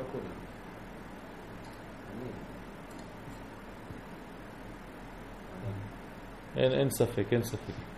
אין ספק שאנחנו קרובים מאוד לגאולה בעזרת השם. אז ימים יוצרו ולא אחד בהם. רגע, אז מה קורה בעשרת ימי תשובה? אה? גם בעשרת תשובה, נדמה לי שאמרת שגם הם לא שייכים למערכת ה... נכון, נכון. והשיא שלהם זה היום העשירי. כן. שפרוע? לא, זה חדש. טוב, כן, זה חדש. כן. יריב הביא אותו מהבית. וכן מבואר בפרקי רבי אליעזר כי כל המועדים בטלים חוץ מיום הכיפורים. אנחנו בשורה החמישית. באמצע. חוץ מיום הכיפורים שקיים לעולם. למה הוא קיים לעולם? כי הוא מחוץ למערכת הזמן, כמו יום הפורים, כמו חנוכה, כל החגים שעתידים להישאר ולא מתבטלים לעולם הם חגים שהם מלעתיד לבוא והם למעלה ממערכת הזמן. אז זה לא יכול להתבטל כי, כי דבר שהוא לא בזמן הוא לא מתבטל. אני השם לא שניתי. ואתם ישראל לא חליתם. למה? כי גם אנחנו מחוץ למערכת הזמן. אין עם שלא מתבטל חוץ מישראל. עם ישראל לא מתבטל לעולם. כן? נצח ישראל לא ישקר.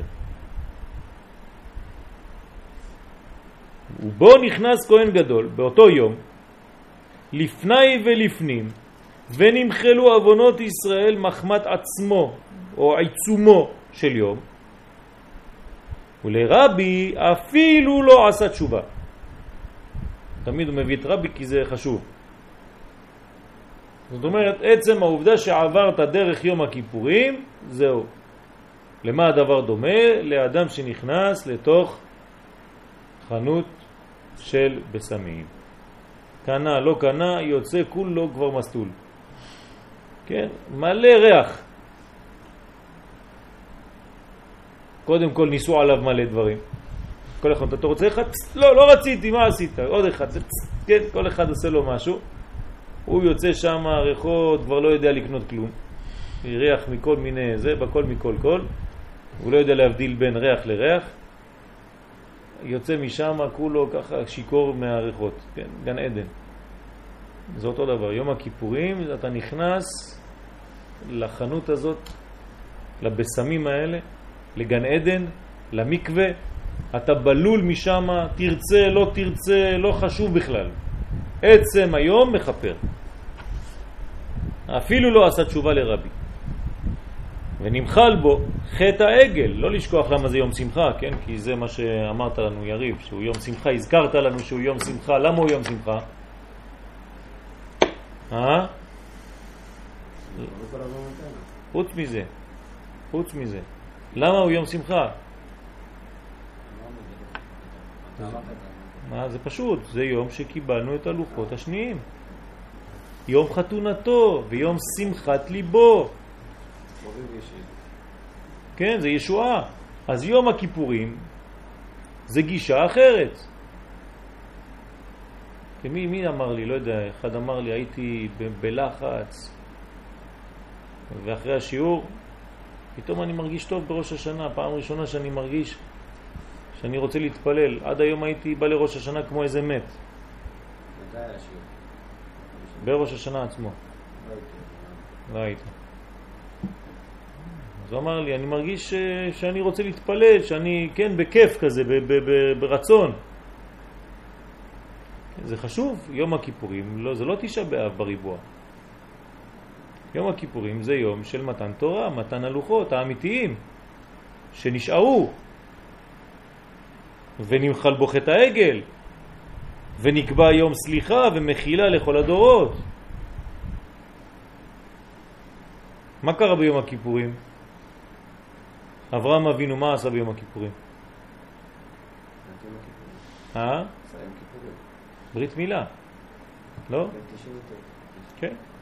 ביום הכיפורים אברהם אבינו מל את עצמו. נו, זה חידוש גדול מאוד. כן, מל את עצמו ביום הכיפורים, שלושה ימים אחרי זה, ויהי ביום השלישי, מה קורה? באו המלאכים, כן, שכינה. מה זה? זה הרמה של הראש? תהיו קצת יותר פרקטיים. חג הסוכות, חג הסוכות, ארבעה ימים אחרי יום הכיפורים. גילוי שכינה. אתם מבינים מה הולך פה? זה פשוט כל כך. אנחנו לא מבינים, לא שמים לב, אנחנו הכל ככה רק זה דברים דתיים. כן? כלומר, אחרי שאברהם מל, שלושה ימים אחרי זה, ביום הרביעי, זה חג הסוכות. כלומר גילוי שכינה, בדיוק. והוא עומד עליהם. ישענו תחת העץ, הנה, תחת הסכך. ויש להבין במה גדלה כל כך מעלתו של יום. למה יום הכיפורים הוא כל כך גדול? ומהו שורש הדבר שדווקא ביום זה נתגלו מאורות שאינם מתגלים כל השנה? שבת שבתון, מאורות גדולים מאוד. עד שנאמר, אם יהיו חטאיכם כשנים, כלומר כשניקה כמו התולעת הזאת, שהיא אדומה, כשלג ילבינו. חיברתה, כן? זה סוד גדול בקבלה, השלג. שלג זה תיקון גדול. למה? מתי מתקנים בשלג? לתיקון מה? לא, יש תיקון אחד, תיקון הברית. כן? למה דווקא בשלג? יפה, זה הלבן, הלבן של הזרע לבטלה. עכשיו כנגדו אתה מביא שלג. שלג זה בגמטריה כמה? 333. שלוש, שלוש, שלוש. זה יותר טוב מג'יימס בונד, שבע, שבע, שבע. שלוש, שלוש, שלוש זה תיקון הברית. כן? צריך להבין גם למה, כן? זה חבת חג התנאי, זה שלוש, שלוש, שלוש, זה כל הקומה שלמה. הברית, כשהברית פגומה, כל הקומה פגומה, זה לא רק הברית. אני חוזר למקודם. כן? כי זה שייך לכל הקומה, זה ריכוז כל הכוחות כולם של האדם. יפה, אז זה התיקון של השלג. עד שאתה עולה לחיוורתה. מה זה חיוורתה? זה הלובן העליון שבין השערות. תלג, כן? תלג בארמית זה שלג, נכון? זאת אומרת שעד כדי כך שאתה רואה את הקו שבין השערות. זה יום הכיפורים. עד שמה זה, כן, כשלג ילבינו. זה לא סתם שחכמים באים ונותנים לנו את זה רמז עם השלג. שיגיד לנו משהו אחר, כן? לא יודע מה, כ... כמה? יש דבר יותר לבן משלג? אין. כנראה השלג זה הדבר הבנוי, האמיתי, הסגנון האמיתי שבא ומתקן את הדבר הזה. על כל פנים, יום הכיפורים זה תיקון הברית, כן? כמו שראינו ברבי נחמן מברסלב, בליקוטי הלכות, כן? יום הכיפורים זה רק תיקון אחד. הידעת שיום הכיפורים זה תיקון הברית. ראה מה קוראים בתורה ביום הכיפורים. רק עניינים של גילויי עריות. אז מה, זה יום הכיפורים שלנו? כן, כנראה שזה התיקון הכללי שכולל את כל התיקונים באלף השישי. ויותר יש להבין לפי דברי אריזל, סדר העבודה בחודש תשרה. אתה זוכר מה זה 333, צוריאל? למדנו על זה אתמול מ-4 עד 6 במכון מאיר. שבת. שבת זה שלוש אותיות בכל אות. שלושה ובים. שין זה שלושה ובים, ב' זה שלושה ובים, ות' זה שלושה ובים. נכון? איך אני כותב שין? ו' ו' ו'. איך אני כותב ב'? ו' ו' ו'. איך אני כותב ת'? ו' ו' ו'. כן? אז מה זה? זה בעצם שלוש, שלוש, שלוש, עוד פעם. כשאני אומר שלג אני אומר שבת, אמרת אותו דבר. יש הרבה דברים, לא רק שבת. נכון. אתמול אמרתי, תביאו לי מילים נרדפות לדבר הזה. קוף דבר. כל אחד בא ו... אה, מה אתה אומר? לא, זה לא בניין, הבניין, צדיק זה יוד. כן, זה יודים. מדבר על... ובים, ובים. ובי עמודים. כן? לא, וחטא זה וו זין. נדבר על האותיות, איך בונים אותיות. זה לא שלושה מכים? לא, זה, זה, זה וו זין. כן, לפי האריזה איך הוא כותב חטא, וו זין. זה לא שתי זין? זה לפי הספרדים. לפי הקבלה זה וו זין. ביותר יש להבין לפי דברי האריזה על סדר העבודה בחודש תשרה. משמע דיום שמיני עצרת הוא יום התכלית. כלומר, אם אתה רואה את כל התהליך, יום הכיפורים זה רק חלק. יש יותר גבוה מיום הכיפורים. הרי אנחנו תמיד שואפים להגיע לאן? לשמיני עצרת. אז מה אתה מדבר עכשיו על יום הכיפורים כאילו זה שיא בקדושת הזמן? משמע שלאחר יום הכיפורים אתה יורד, זהו, נגמר הסיפור. אז איך אתה אומר לי פה לפי האריזל שיום שמיני עצרת הוא יום התכלית של כל העבודה של כל אלול ותשרה ביחד? אז למה עכשיו אתה פתאום בא ושם לי מדגיש צהוב על יום הכיפורים כאילו זה השיא? שהוא ייחוד זון העליונים, הרי ביום הכיפורים אין בכלל ייחוד, יש רק עמידה פנים בפנים, אבל אין ייחוד, זה רק בשמיני עצרת הייחוד, אז למה אתה לא אומר לי ששמיני עצרת זה השיא? ואילו יום הכיפורים נעשה בו פרט אחד מכל סדר הבניין, שהמלכות עולה לקבל מבינה חמש גבורות. השאלה מובנת, היא פשוטה, נכון? כיפור זה עוד שלב בתהליך הבניין של כל החודש הזה. אז למה פתאום אתה עושה ממנו אלוף העולם? חשוב לקבל. אז למה רק ימים. יוצרו ולא אחד בהם יום הכיפורים? למה?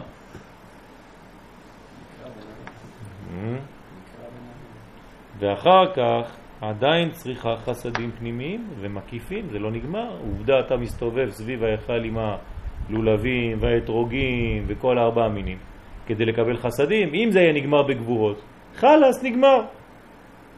מה אתה צריך להביא עוד חסדים? אתה רואה שהתהליך לא נגמר. ואם כן, למה גדלה מעלתו יותר מיום אחר?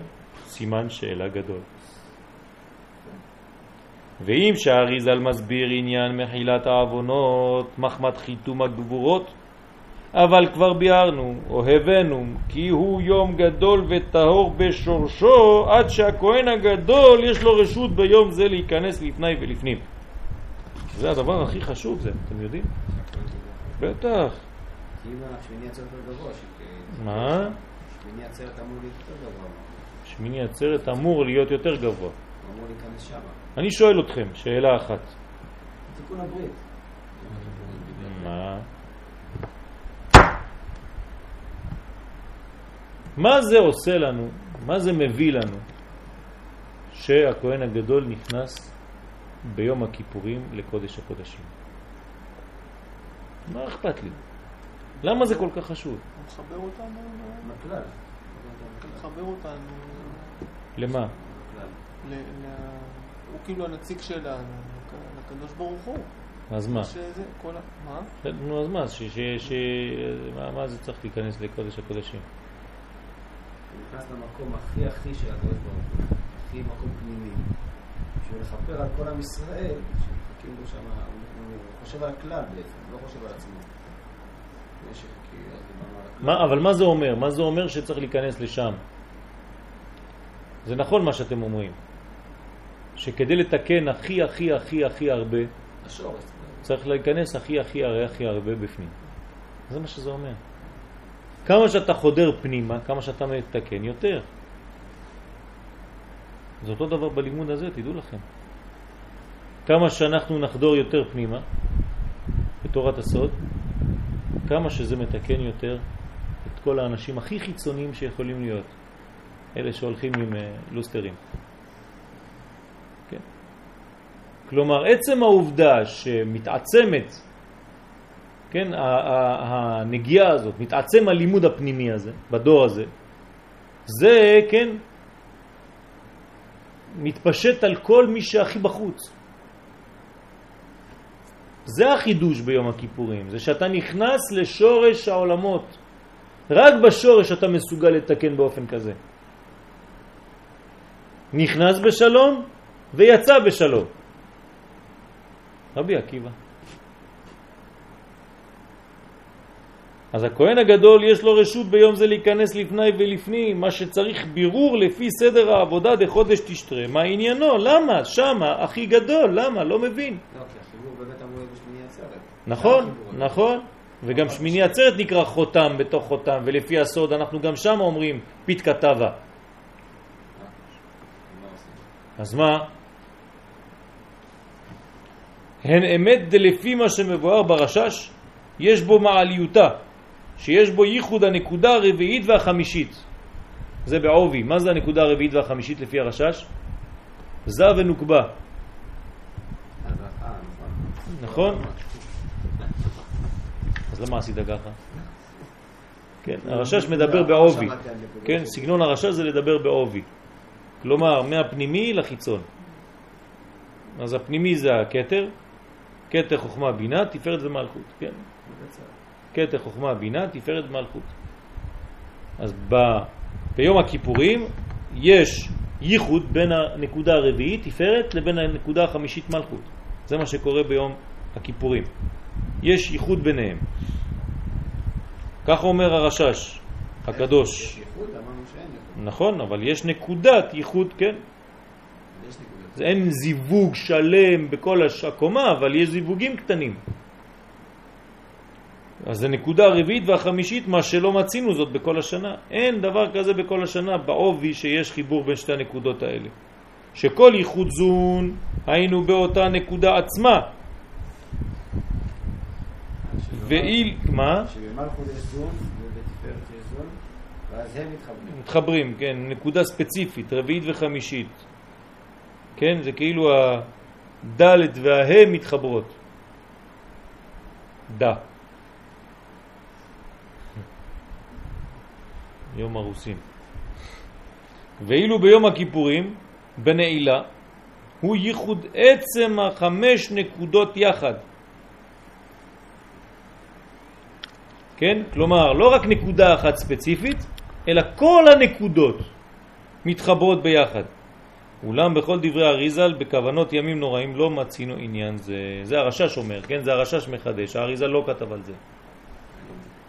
ובגמרא בסוף תענית נאמר, ביום חתונתו זה יום הכיפורים, ביום שמחת ליבו זה בניין בית המקדש. מבואר שם במשנה וברש"י, ביום חתונתו היינו יום הכיפורים, למה הוא נקרא יום חתונתו? משום שבו ניתנו לוחות שניים ולא קאי על יום שבועות שבו נאמרו רק עשרת הדיברות, כן? בשבועות רק שמענו את עשרת הדיברות, הם נאמרו. אבל האמת היא שביום הכיפורים זה נקרא יום מתן תורה האמיתי של לוחות שניים, לוחות אחרונים. אז זה תיקון גדול. זה יום שמחת ליבו, זה יום חתונתו, למרות ששמחת ליבו זה נקרא בית המקדש. ויש להבין אמי נקרא זה יום חתונתו. אז אולי תגיד לי, תינח שבועות שכתוב בו פנים בפנים, דיבר השם עמכם.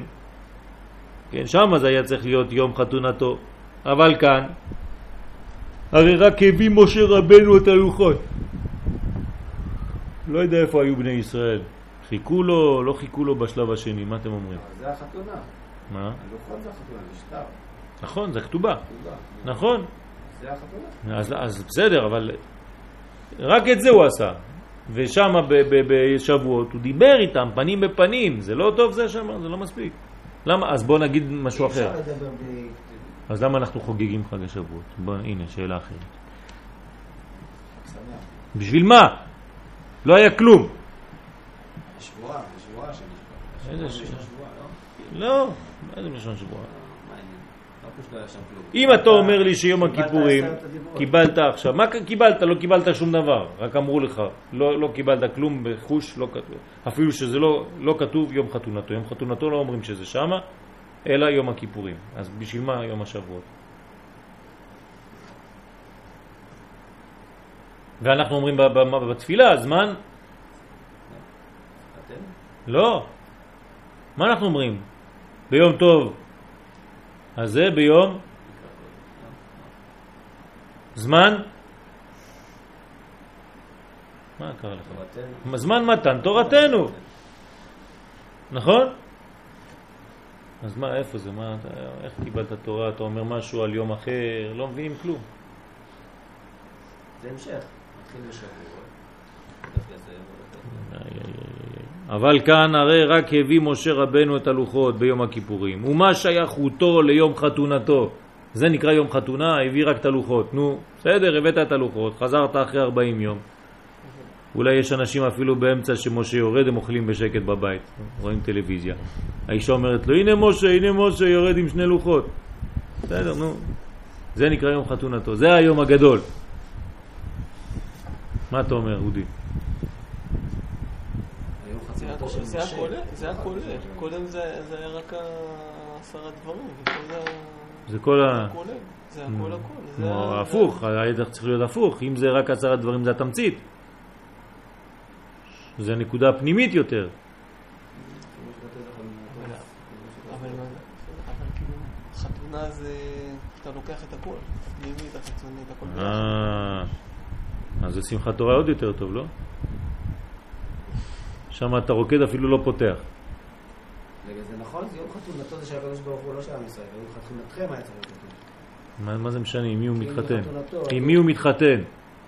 מתחתן, מתחתן איתנו, אבל אנחנו לא... נו, אז מה, אנחנו לא עולים בשם? אם זה יום חתונתו, אנחנו מדברים על חתונתו, אבל הוא מתחתן עם מישהו. עם? כנסת ישראל, אז למה חתונתכם ולא שמחתכם? אם כבר, שאלות כבר. בגלל שזה החתן, החתן שמח בפנים. הכלה היא מקבלת מתנות. כולם מתעסקים בכלה, אבל החתן יש לו שמחה פנימית, אף אחד לא שם לב אליו. אתה מסתכל על, על חתן בחתונה, אף אחד לא, סתם הוא בא מסכן, כולם כן, עושים, לו, לא. סתם ככה עושים איזה שמחה, כאילו, הכלה זה משהו אחר. כן, כלה, הכל בשביל הכלה, כולה. כן? מה זה חתן? בכלל אתה לא זוכר איך הוא היה לבוש. כלה כולם, וואי, איזה שמלה, איזה זה, מסכן, הוא אפילו אם ישים אה, זה, מכנסיים גולף, לא חשוב. אה? למרות שהיא. נכון שהיא מסרה הכל, כל עצמה, כל כולה. לך אדוני המלך וכל אשר לי. כן? וכבר העירו האחרונים בזה על דברי הגמרא, למה לא פירש דקאי על חג השבועות? הנה השאלה. למה יום חתונתו זה לא חג השבועות? שאלה לוגית.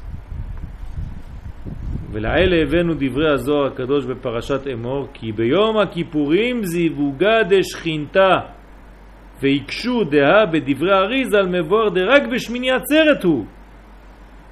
רק שאלות, רק שאלות, אין עדיין תשובה אחת, כלום.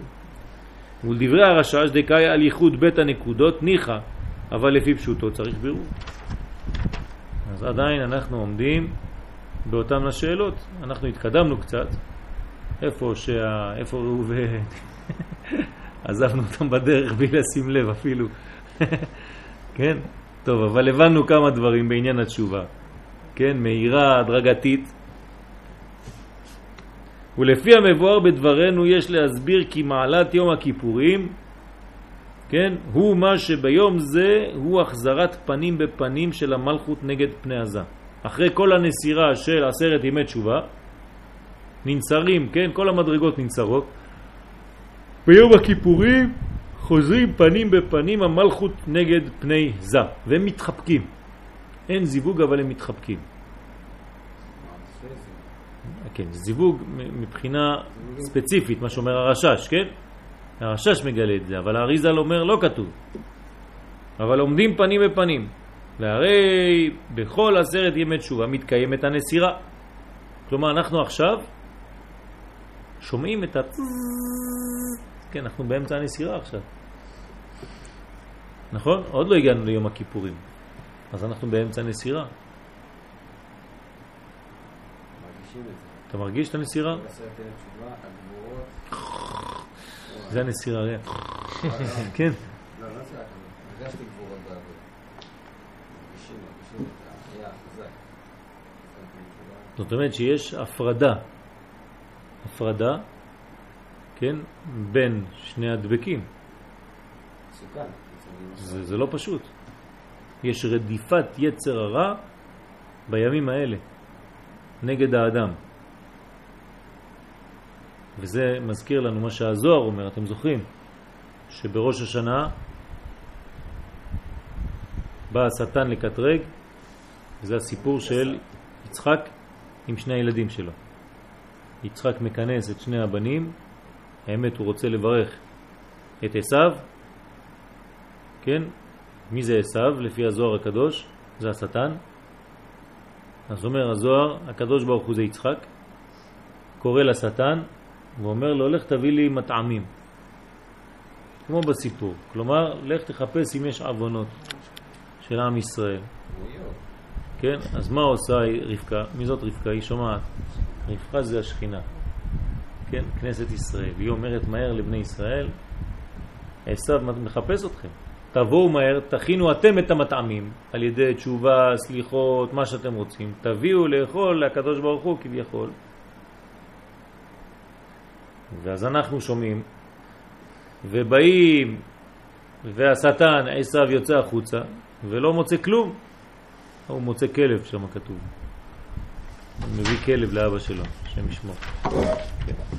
אז uh, הוא לא מוצא כלום. חוזר, אומר, uh, ומה הקדוש ברוך הוא תוך כדי זה עשה?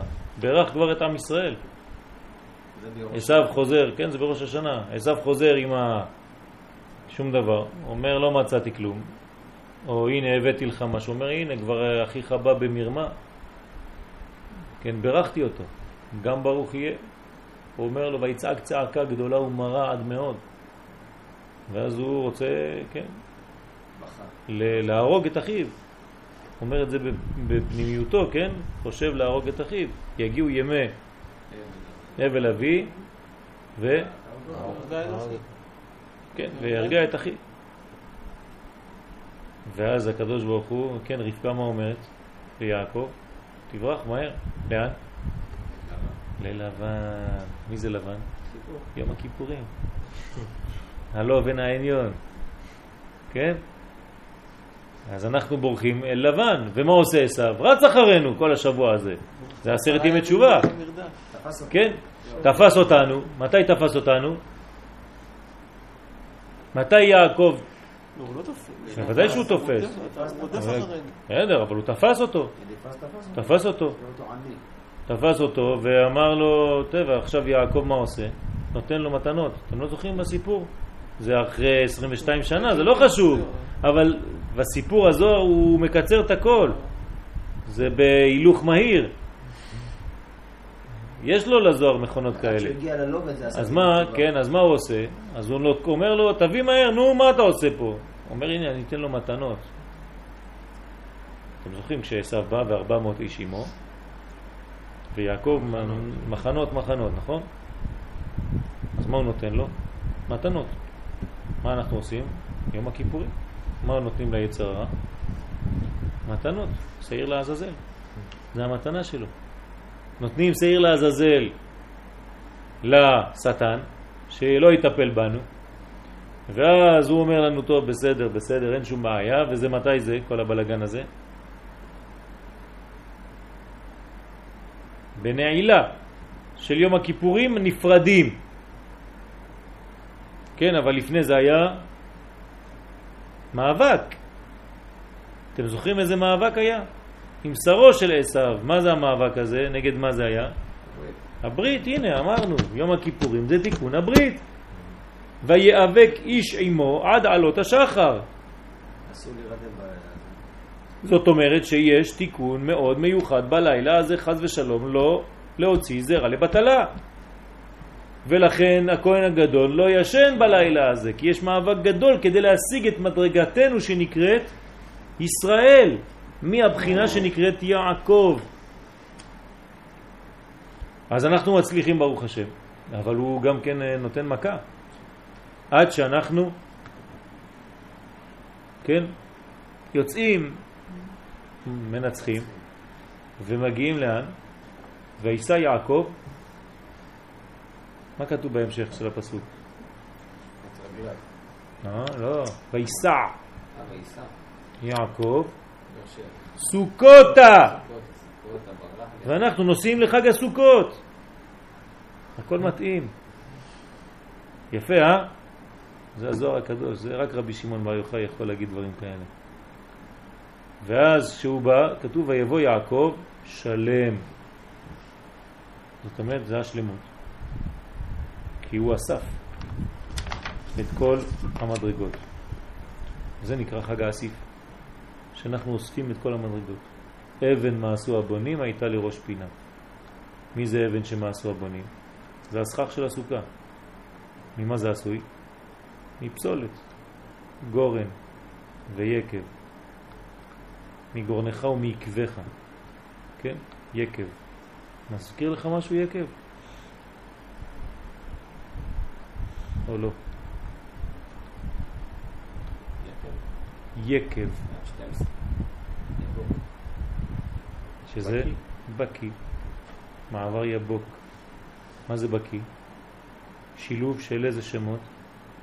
הוויה אלוקית. הוויה אלוקים, י' כ' ו' כ' ואלוקים. מה אומר הושע הנביא בהפטרה שנקרא בשבת? שובה השם עד השם אלוהיך, עד הוויה אלוקים. כשאתה מחבר הוויה אלוקים אתה מגיע עד עד שאתה צריך להגיע, עד חג הסוכות. שם זה החיבור האמיתי בין הוויה אלוקים. בין מה שמעבר לטבע לבין מה שבטבע. מה? כן, כי זה, זה הסוד, זה הסוד להגיע ליבוק. הבנת, אודי, אתה לא איתנו. לא, לא, לא, אז איפה אתה? יש, יש... אה,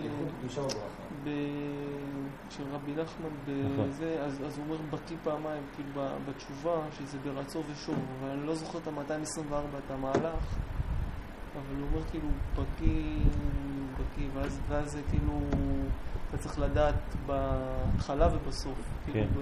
בראש השנה ובשמחת תורה, כן, כן. כן. כן. אז זה, זה הסוד, זה הסוד. אתה זוכר את המהלך או לא? זה, הוא כאילו מדבר שם על התשובה, זה התחלה של הדברים. אז הוא אומר ש, שצריך ברצו ובשור, זאת אומרת, ברגע שאתה כאילו מרגיש הכי זה, אתה צריך לדעת להמשיך את זה, ולא להתלהב ולחשוב שזה מעצמך לדעת שזה וגם כשאתה פתאום למטה ונופל, אתה צריך לדעת לא להתייאש. איל ונפיק, כן. אז, אה, והרי בכל עשרת ימי תשובה מתקיימת הנסירה. אז אנחנו רק עכשיו סיפרנו את כל הסיפור ששם נערך בכמה עשרות שנים, כן? בכמה שנים טובות. כמה שנים נשאר יעקב אצל לבן? אה? 22? עבד שבע שנים בערך, שבע שנים ועוד שבע שנים ב... שש? 20, נכון? 21 לפני שבע, שבע ושש. 20, 22 זה, יוסף שמאביו, נפרד מאביו. לא, לא, 21 20. ינואר. לא, לא. מה יש לו ב-20? 21 נשמע יותר טוב, לא הכיר. למה? מספיק 20, אור ישר ואור חוזר. גם טוב. אז בעשרת ימי תשובה מתקיימת הנסירה בבחינה אחרת, עד שביום הכיפורים נשלם הכל פנימיות וחיצוניות, ואז באה המלכות לפני המלך, מלכו של עולם. וכן כתב להדיה, בפרי עץ חיים שער ראש השנה, סוף פרק א', זה לשונו, וביום הכיפורים חיבוק, גם יש בו יבוק, כדי להחזירה פנים בפנים. וכן שם, וזהו אחר יום הכיפורים, שאז כבר חזרה פנים בפנים עם זה, כאן הודעה במקום אחר. הוא מביא כמה ציטוטים שמראים בפירוש שמלכות חוזרת פנים בפנים עם זה, וזה ממש בנעילה. בנעילה הם פנים בפנים.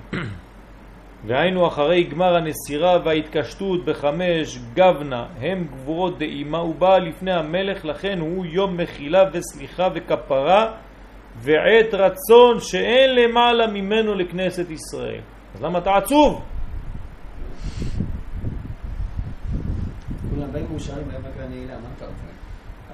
זה מוריד את כל המסכים. אמרנו כמה פעמים, מסך זה מחילה, סליחה וכפרה. אז על ידי מחילה, סליחה וכפרה, אתה מוריד את המסך המבדיל בינך לבין הקדוש ברוך הוא. זה נקרא עת רצון. אנחנו כל השנה מחכים לעת רצון כזה. והיינו מה שאמרו ביום חתונתו. למה זה? כי עד עתה שנבנית מלכות ולא נגמר בניינה להיות פנים בפנים, אין זה יום חתונתו. כי זה עדיין עבודה, אתה באמצע הנסירה. ורק עכשיו, שהיא באה פנים בפנים, הוא בחינת יום חתונתו. חתונה אמיתית זה כשהכלה היא פנים בפנים עם בעלה. לא כל אחד מסתכל לכיוון אחר. ומה שאמרו זה מתן תורה, כן? הכוונה כי הסיבה לתת לוחות שניים ביום זה הוא מחמת יום חתונתו. זה לא שזה הפך להיות יום חתונה בגלל שמשה ירד בפוקס ביום הזה, ואז החלטנו מאותו יום, אה, אם הוא הגיע היום, בואו נרשום את התאריך, היום נקבע יום חתונתו. לא, הפוך, בגלל שזה יום חתונתו הוא ירד באותו זמן. כלומר, עצם היום הזה קיים כבר במציאות לפני שהיה בכלל סיפור חטא העגל. זה היום של החתונה. ולכן אף שהעת ייחוד הוא רק בשמיני העצרת, אבל כמובן יום זה הוא, הוא יום עליית הרצון בכנסת ישראל, ועל כל פשעים תכסה אהבה, כן, תכפר אהבה, או תמחול אהבה. ולזה אמר, או אמרו חז"ל שביום הכיפורים בנות ירושלים יוצאות וחולות בכרמים ואומרות בחור שא עינך עיניך וראה מה אתה בורר.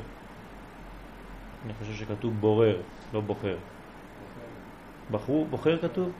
אה, תרצוח? תביא משנה, אסור להישאר עם ספק כזה.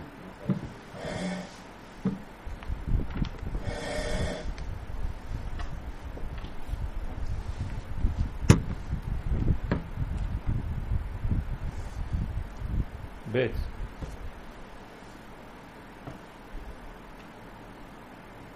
אין. הנה, ימינה.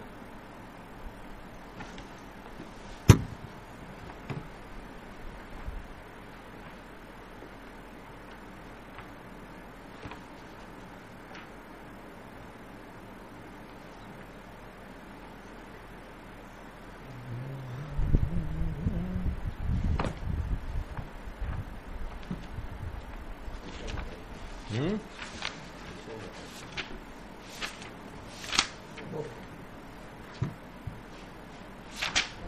אמר רבן שמעון בן גמליאל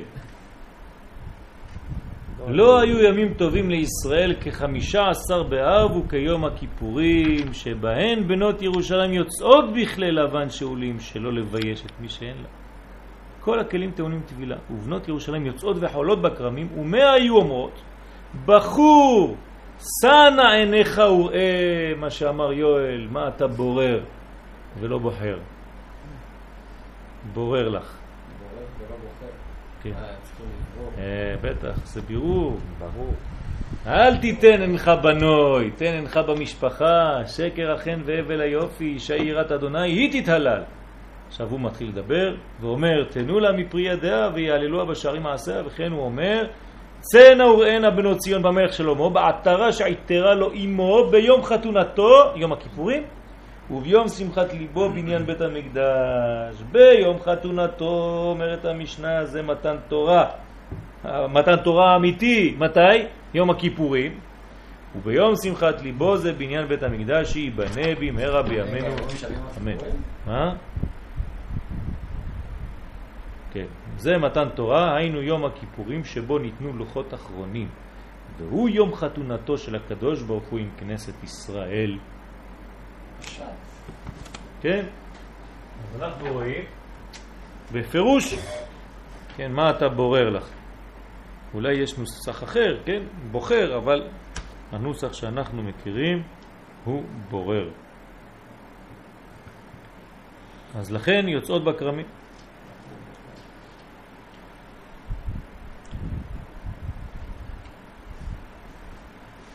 וזה גם הטעם שהכהן הגדול נכנס לפני ולפנים. אז מה הם עושות שם, בנות ישראל, בנות ירושלים? הן בעצם מרמזות מה שקורה. רגע, לדינה. למה? גדולה. מה?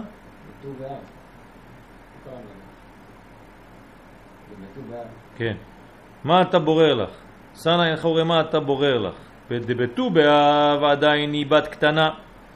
כן, לא היו ימים טובים כט"ו באב ויום הכיפורים, אז למה לא שניהם? כי בט"ו באב זה יום טוב, אבל היא קטנה, היא מתחילה לגדול, כן? היא בת קטנה אצל אביה. ואילו עכשיו היא בוגרת וגדולה, הוא בא פנים בפנים ואומרת לה, הקדוש ברוך הוא כביכול, שא עיניך וראה. היא לא אומרת לו רק שא, מה היא אומרת לו? שנא. 51 יום. כן, מי? חודש אלול עד יום הכיפורים, עד שמיני עצרת. שא עיניך וראה פנים בפנים, כנסת ישראל, מה אתה בורר לך? איך אתה קדוש ברוך הוא? האם אתה רוצה בנו עוד פעם? אשר בחר בנו מכל העמים?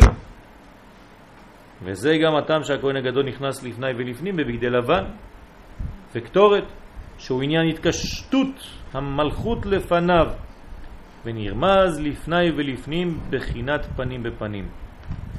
ולכן עיצומו של יום מכפר. ואין השעיר משתלח אלא להרחיק כוחות הרע משם, שלא יתאחזו בבחינת האחוריים כידוע. כי כשעומדים פנים בפנים, יש סכונה. כן? מה הסכנה?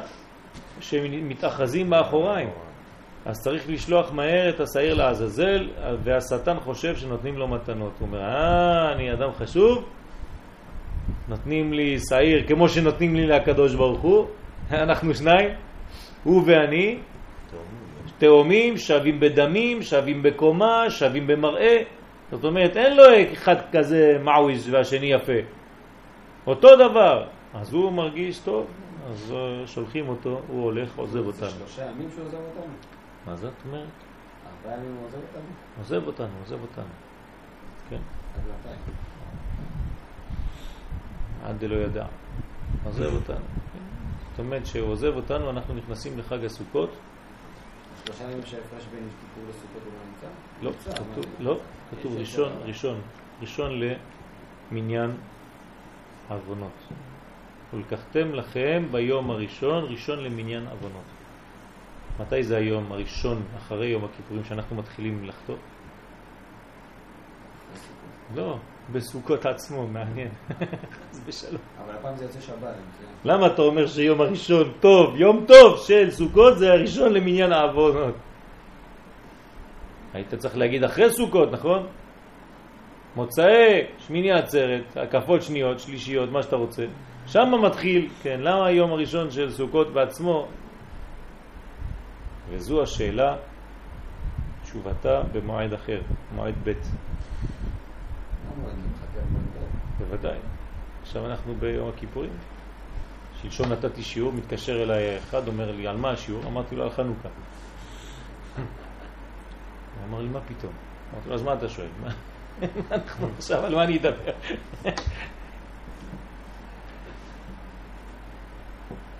אז עכשיו אנחנו מדברים על יום הכיפורים, כן? אז uh, צריך להבין. אז שלא יתחזו החיצונים, אנחנו שולחים ביד, ביד איש עיתי. כן? איזה אחד מהחייזר, כן? איתי. מסכן, ההוא, האיש איתי הזה, כן, הוא מת בשנה. מי שלוקח את השעיר לעזאזל מת באותה שנה. חייב למות, כן. ככה כתוב בספרים. אותו איש איתי שהיה מסכן, רוצה להיות חלק מהעבודה הזאת, היו רבים כדי להיות האיש האיתי הזה. זה אנשים שיש להם כל מיני חבלות בגוף, השם ישמור, או עיוורים, צולעים, כאלה, יש להם מכוערים כאלה. כן, לוקחים את השעיר, זה משהו שדומה לימי הביניים, זה, מין מראה כזה לא פשוט. סרט כזה. כן, זה... זה... באדמה. לא, לא, לא אחד כזה. אדם רגיל, אבל יש לו עין אה, גואה. לא אחד שיש לו עין באמצע. העין השלישית, מה אתה כבר בסרטים של אה. הרקולס אתה. אה, אנציקלופדיה של רבי. שמעון בר יוחאי? לא, אה. חשבתי שהוציאו אנציקלופדיה שלמה חדשה. בא לו כן. אה, ציקלופ אחד. הוא נשאר אצלו בעולם שלו. התחפש, לקח את מקומו, ישב במקומו בכלל. לא, זה. נו כן, חשבו שזה שלמה המלך. כולם באים לראות את המלך שלמה, רואים את השני, זה ש"ד. נו, אז מה אתה מבלבל עכשיו בעניינים? אבל המחילה היא מכוח גמר הנסירה. כשהנסירה נגמרת, אז מרגישים יותר נוח, כן? אז הנסירה נגמרה, מרגישים, כן, המנועים נסגרו, ולכן מה נהדר היה כהן גדול שהוא כולל נשמות כנסת ישראל בצאתו בשלום מן הקודש. כן, זה הכלל, כן. עוזר, זה הנפיק, כן, הוא יוצא משם. וזה כוונת הזוהר הקדוש, שיש זיווגה שאין הכוונה לייחוד ממש, אלא בחינת פנים בפנים. וכל ענייני הווידויים והתשובה יתרה ביום הכיפורים הוא בגדר התקשטות כנסת ישראל לפניו יתברך בעת שתבוא בנעילה פנים בפנים. הנה, אומר את זה בפירוש, בנעילה בפנים בפנים. לכן בנעילה יש מין התעוררות כזאת, אתם מרגישים שכולם מתעוררים, לא בגלל שעוד שעה הם הולכים לשתות קוקה קולה אחרי הצום, אלא בגלל שיש פנים בפנים ומרגישים קרבה עם הקדוש ברוך הוא מין התעוררות, כל הקהל פתאום מתעורר, כן, אין נורא עלילה, כן, כולם מתחילים, כן. אז אה, בפשט זה בגלל שהם מרגישים שעוד מעט נגמר. כן, אבל בסוד זה בגלל שעוברים פנים בפנים. וגם כן עוד מעט נגמר. זה אותו דבר, אבל זה באופן פנימי יותר. אז שמי- רגע, שמיני עצרת, גם שם יש העיקרות. בטח. עוד יותר חזקה. עוד מעט נהיה בשמיני עצרת. למה אתה זורק אותנו תמיד לסוכות? אין פה סוכות. אני מבין אותך בקן. אה, אתה אוהב סוכות. סוכות זה החג הכי. כל דודי הנה בא מדלג על כפורים. וזהו ביור הפסוק, כי ביום הזה יכפר עליכם לתאר אתכם מכל חטאותיכם לפני השם תתהרו. דהיינו כי אף על פי שיש כבר כפרה על החטאים, אבל הרי אתם צריכים לבוא לפני השם. מה זאת אומרת לפני השם? פנים בפנים עם השם. ועל כן צריכים טהרה מיוחדת להסיר כל סיג ופגם ושורשי החטא. מבואר הכתוב הזה, בזאת יבוא אהרון אל הקודש. מה זה בזאת? וזאת היא המלכות, שמכוח זה הוא נכנס אל הקודש פנימה פנים בפנים. בזכות המלכות, אהרון הכהן מסוגל להיכנס לקודש הקודשים פנים בפנים, ושם הוא מבקש על צורכי ישראל, כנסת ישראל בת זוגו. כמו כתובה שהחתן מתחייב ביום חתונתו. הוא עושה חוזה חדש בפנים בגלל שכנסת ישראל עברה פנים בפנים. מתבהר איפה מכללות דברנו. כי מיום תשעה באב שבו לידת המלכות, כן, שם זה התחיל. זה מה שאומרים שמלך המשיח נולד בתשעה באב. מה זה מלך המשיח? המלכות מתחילה, היא, לא, היא רק נולדה, היא קטנה, היא נקודה קטנה, קטנה, קטנה באחור. והיותה, הנה, והיותה נקודה קטנה תחת היסוד, כן, מתחיל בניינה מבחינת בת לבחינת בת זוגו. כלומר, בהתחלה היא בת קטנה, גדלה, גדלה, גדלה, גדלה, גדלה, עד שהופכת להיות בת זוגו עם הנסירה והכל. על ידי הגדלתה בחודש אלול ונסירתה בעשרת ימי תשובה, כלומר היא גדלה באחור, אחרי זה היא ננצרה ועוברת לפנים ביום הכיפורים, וביאתה פנים בפנים ביום הכיפורים, שהוא יום חתונתו. אז מה זה שמיני עצרת? זה ביאה. כן, חתונה זה עדיין לא ביאה, זה חתונה. אחרי זה יש ביאה. החתונה בינתיים זה קידושין, נישואין. ויש לרמז כל הלן בפסוקי שיר השירים. דמשמע שקאי על כל עבודת חודש תשרה, שנאמר בפרק ה', פסוק ג', שמאלו תחת ראשי וימינו תחבקני. והנה, פסוק זה מבואר בכוונות ראש השנה. האריזה לוקח את הפסוק הזה ואומר, הנה, זה חודש תשרה. דקאי על ראש השנה, שזה סמולו, סמולו מידת הדין, מתחילים בראש השנה, ועשרת ימי תשובה, שאז בחינת סמולו תחת ראשי, ואילו ימינו תחבקני הוא רק בסוכות. השבעתי אתכם בנות ירושלים, מה תעירו ומה תעוררו את האהבה עד שתחפץ, יעיין שם ברש"י דקאי על אומות העולם שרוצים לערער על אהבת כנסת ישראל והקדוש ברוך הוא. לא שמחים, הם אומרים, מה עוד פעם? עוד שנה נסבול מהקשר בינך, קודשא בריחו, לבין כנסת ישראל, לעם הזה שחטא כנגדך וכו' וכו'. עד שהקדוש ברוך הוא מחזיר אותנו לארצנו. וזה סימן גדול מאוד שאומות העולם לא צדקו. ועל זה ענה להם כי לא יועילו כלום, תפסיקו להתבכיין. שבראות אומות העולם כיסמו לו תחת ראשי ועזה בדורמיתה שרק חלק הגבורות מאירים אז הם שמחים, הם אומרים הנה זה סימן טוב ואז מה הם עושים? באים לקטרג בראש השנה שלא תתעורר בחינת כנסת ישראל בת זוגו שאו סוף סוף הקדוש ברוך הוא יבחר לו עם אחר חז ושלום אבל הקדוש ברוך הוא שוב בוחר בנו ועל זה אמר כי לא יועיל כלום ואתה מי זאת עולה מן המדבר מתרפקת על דודה תחת התפוח עוררתיך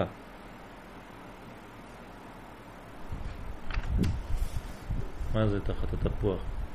זה של התפוח בדבש, ראש השנה? אה?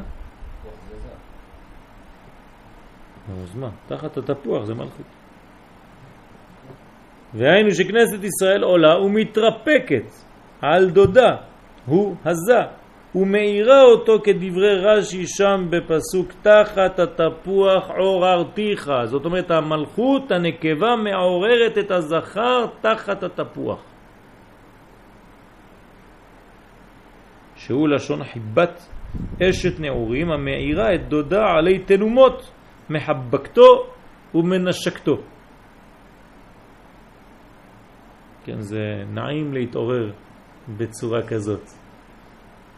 אז הקדוש ברוך הוא כביכול, כן, זה עזה שאנחנו מדברים עליו, המלכות באה ומעוררת אותו.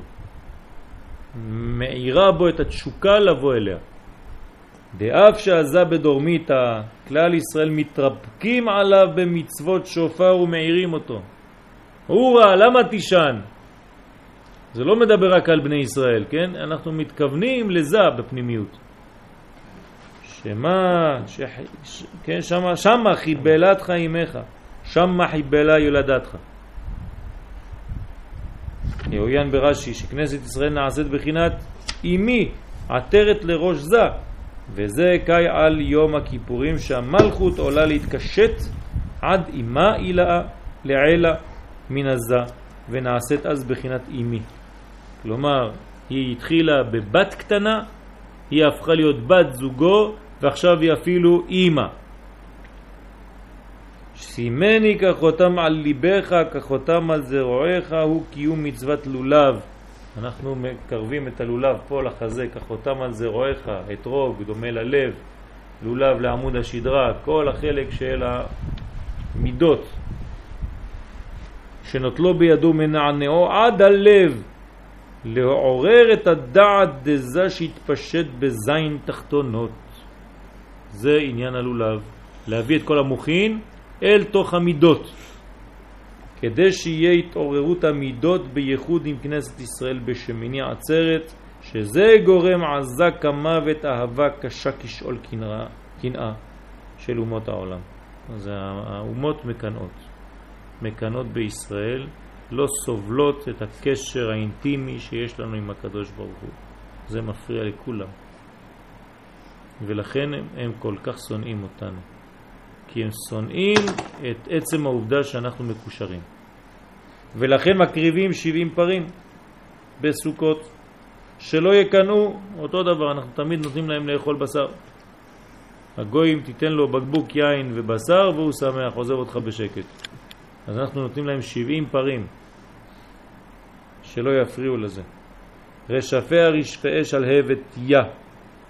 דהיינו מכוח התעוררות הגבורות בחודש זה, אחר כך כשבאים המים הרבים שהם מבחינת אהבה, אז נעשה זה יחד עם הגבורות אהבה בוערת כאש. כלומר, בשביל מה אנחנו צריכים את התעוררות הדינים? היה מספיק בחסדים, אלא שהדינים מעוררים אהבה שהיא בוערת כאש. זה לא סתם אהבה פרווה. ז'ותם. זה אהבה של אש, אהבה גדולה מאוד. פנימית. פנימית, בוערת, אש בוערת, שלהבת יא. מים רבים לא יוכלו לכבות את האהבה, ונהרות לא ישטפוה. כן? זאת אומרת, אהבה גדולה מאוד. בעת הייחוד בשמיני עצרת. כלומר, מה זה שמיני עצרת? יש בו גם כן גבורות וגם כן חסדים. חסדים זה אהבה וגבורות זה האש בתוך האהבה הזאת.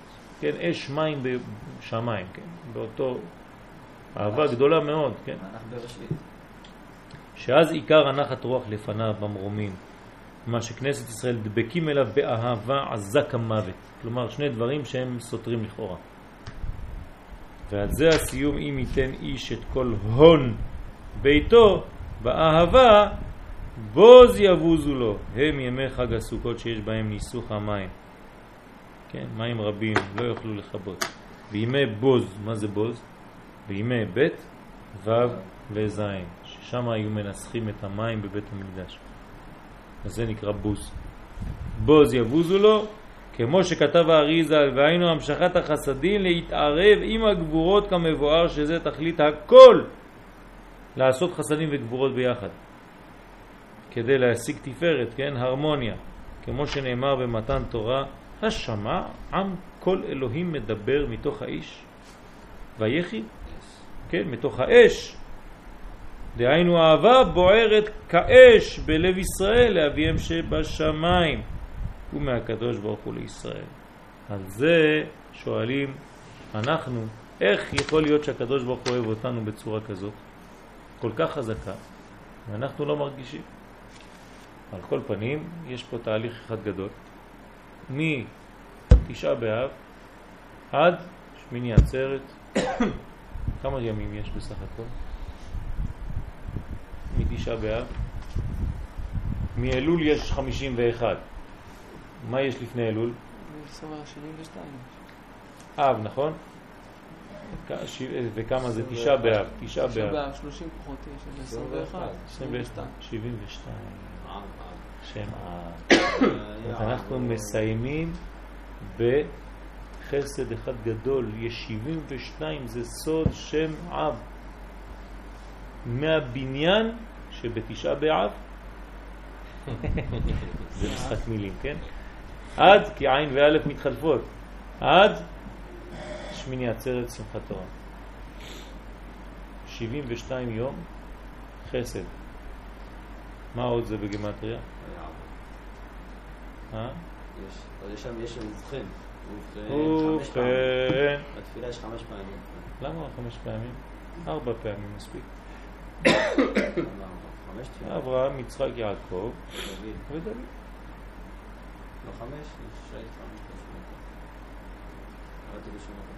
בשביל מי? אה? בשביל מי? כי ובכן, זה שבעים- שבעים ושתיים. נו, כן, אבל ובכן, בסדר, בשביל אברהם זה ה-72 אותיות בפסוק הראשון, ויסע. בשביל יצחק ובכן השני, 72 אותיות בפסוק ויבוא. כן, כן. ובכן השלישי, 72 אותיות ביעקב, ויית, ואחרי זה 72 דוד. שמות בדוד המלך, שהוא מרכז את כולם. ראיו, 72 כפול 3, ראיו, 216. אב ויעבור. ראיו פלוס עין ב' זה ויעבור. כלומר, ויעבור השם על פניו זה ראיו, זה 216, שם אב כפול 3, פלוס 72 שם אב, כן? עם, ה, עם, ה, עם, עם כל הכולל זה נקרא ויעבור.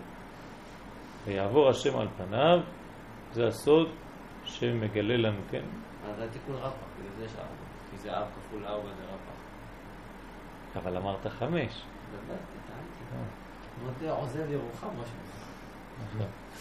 הוא מודה ועוזב ירוחם. בעזרת השם אנחנו צריכים להבין את התהליך השלם.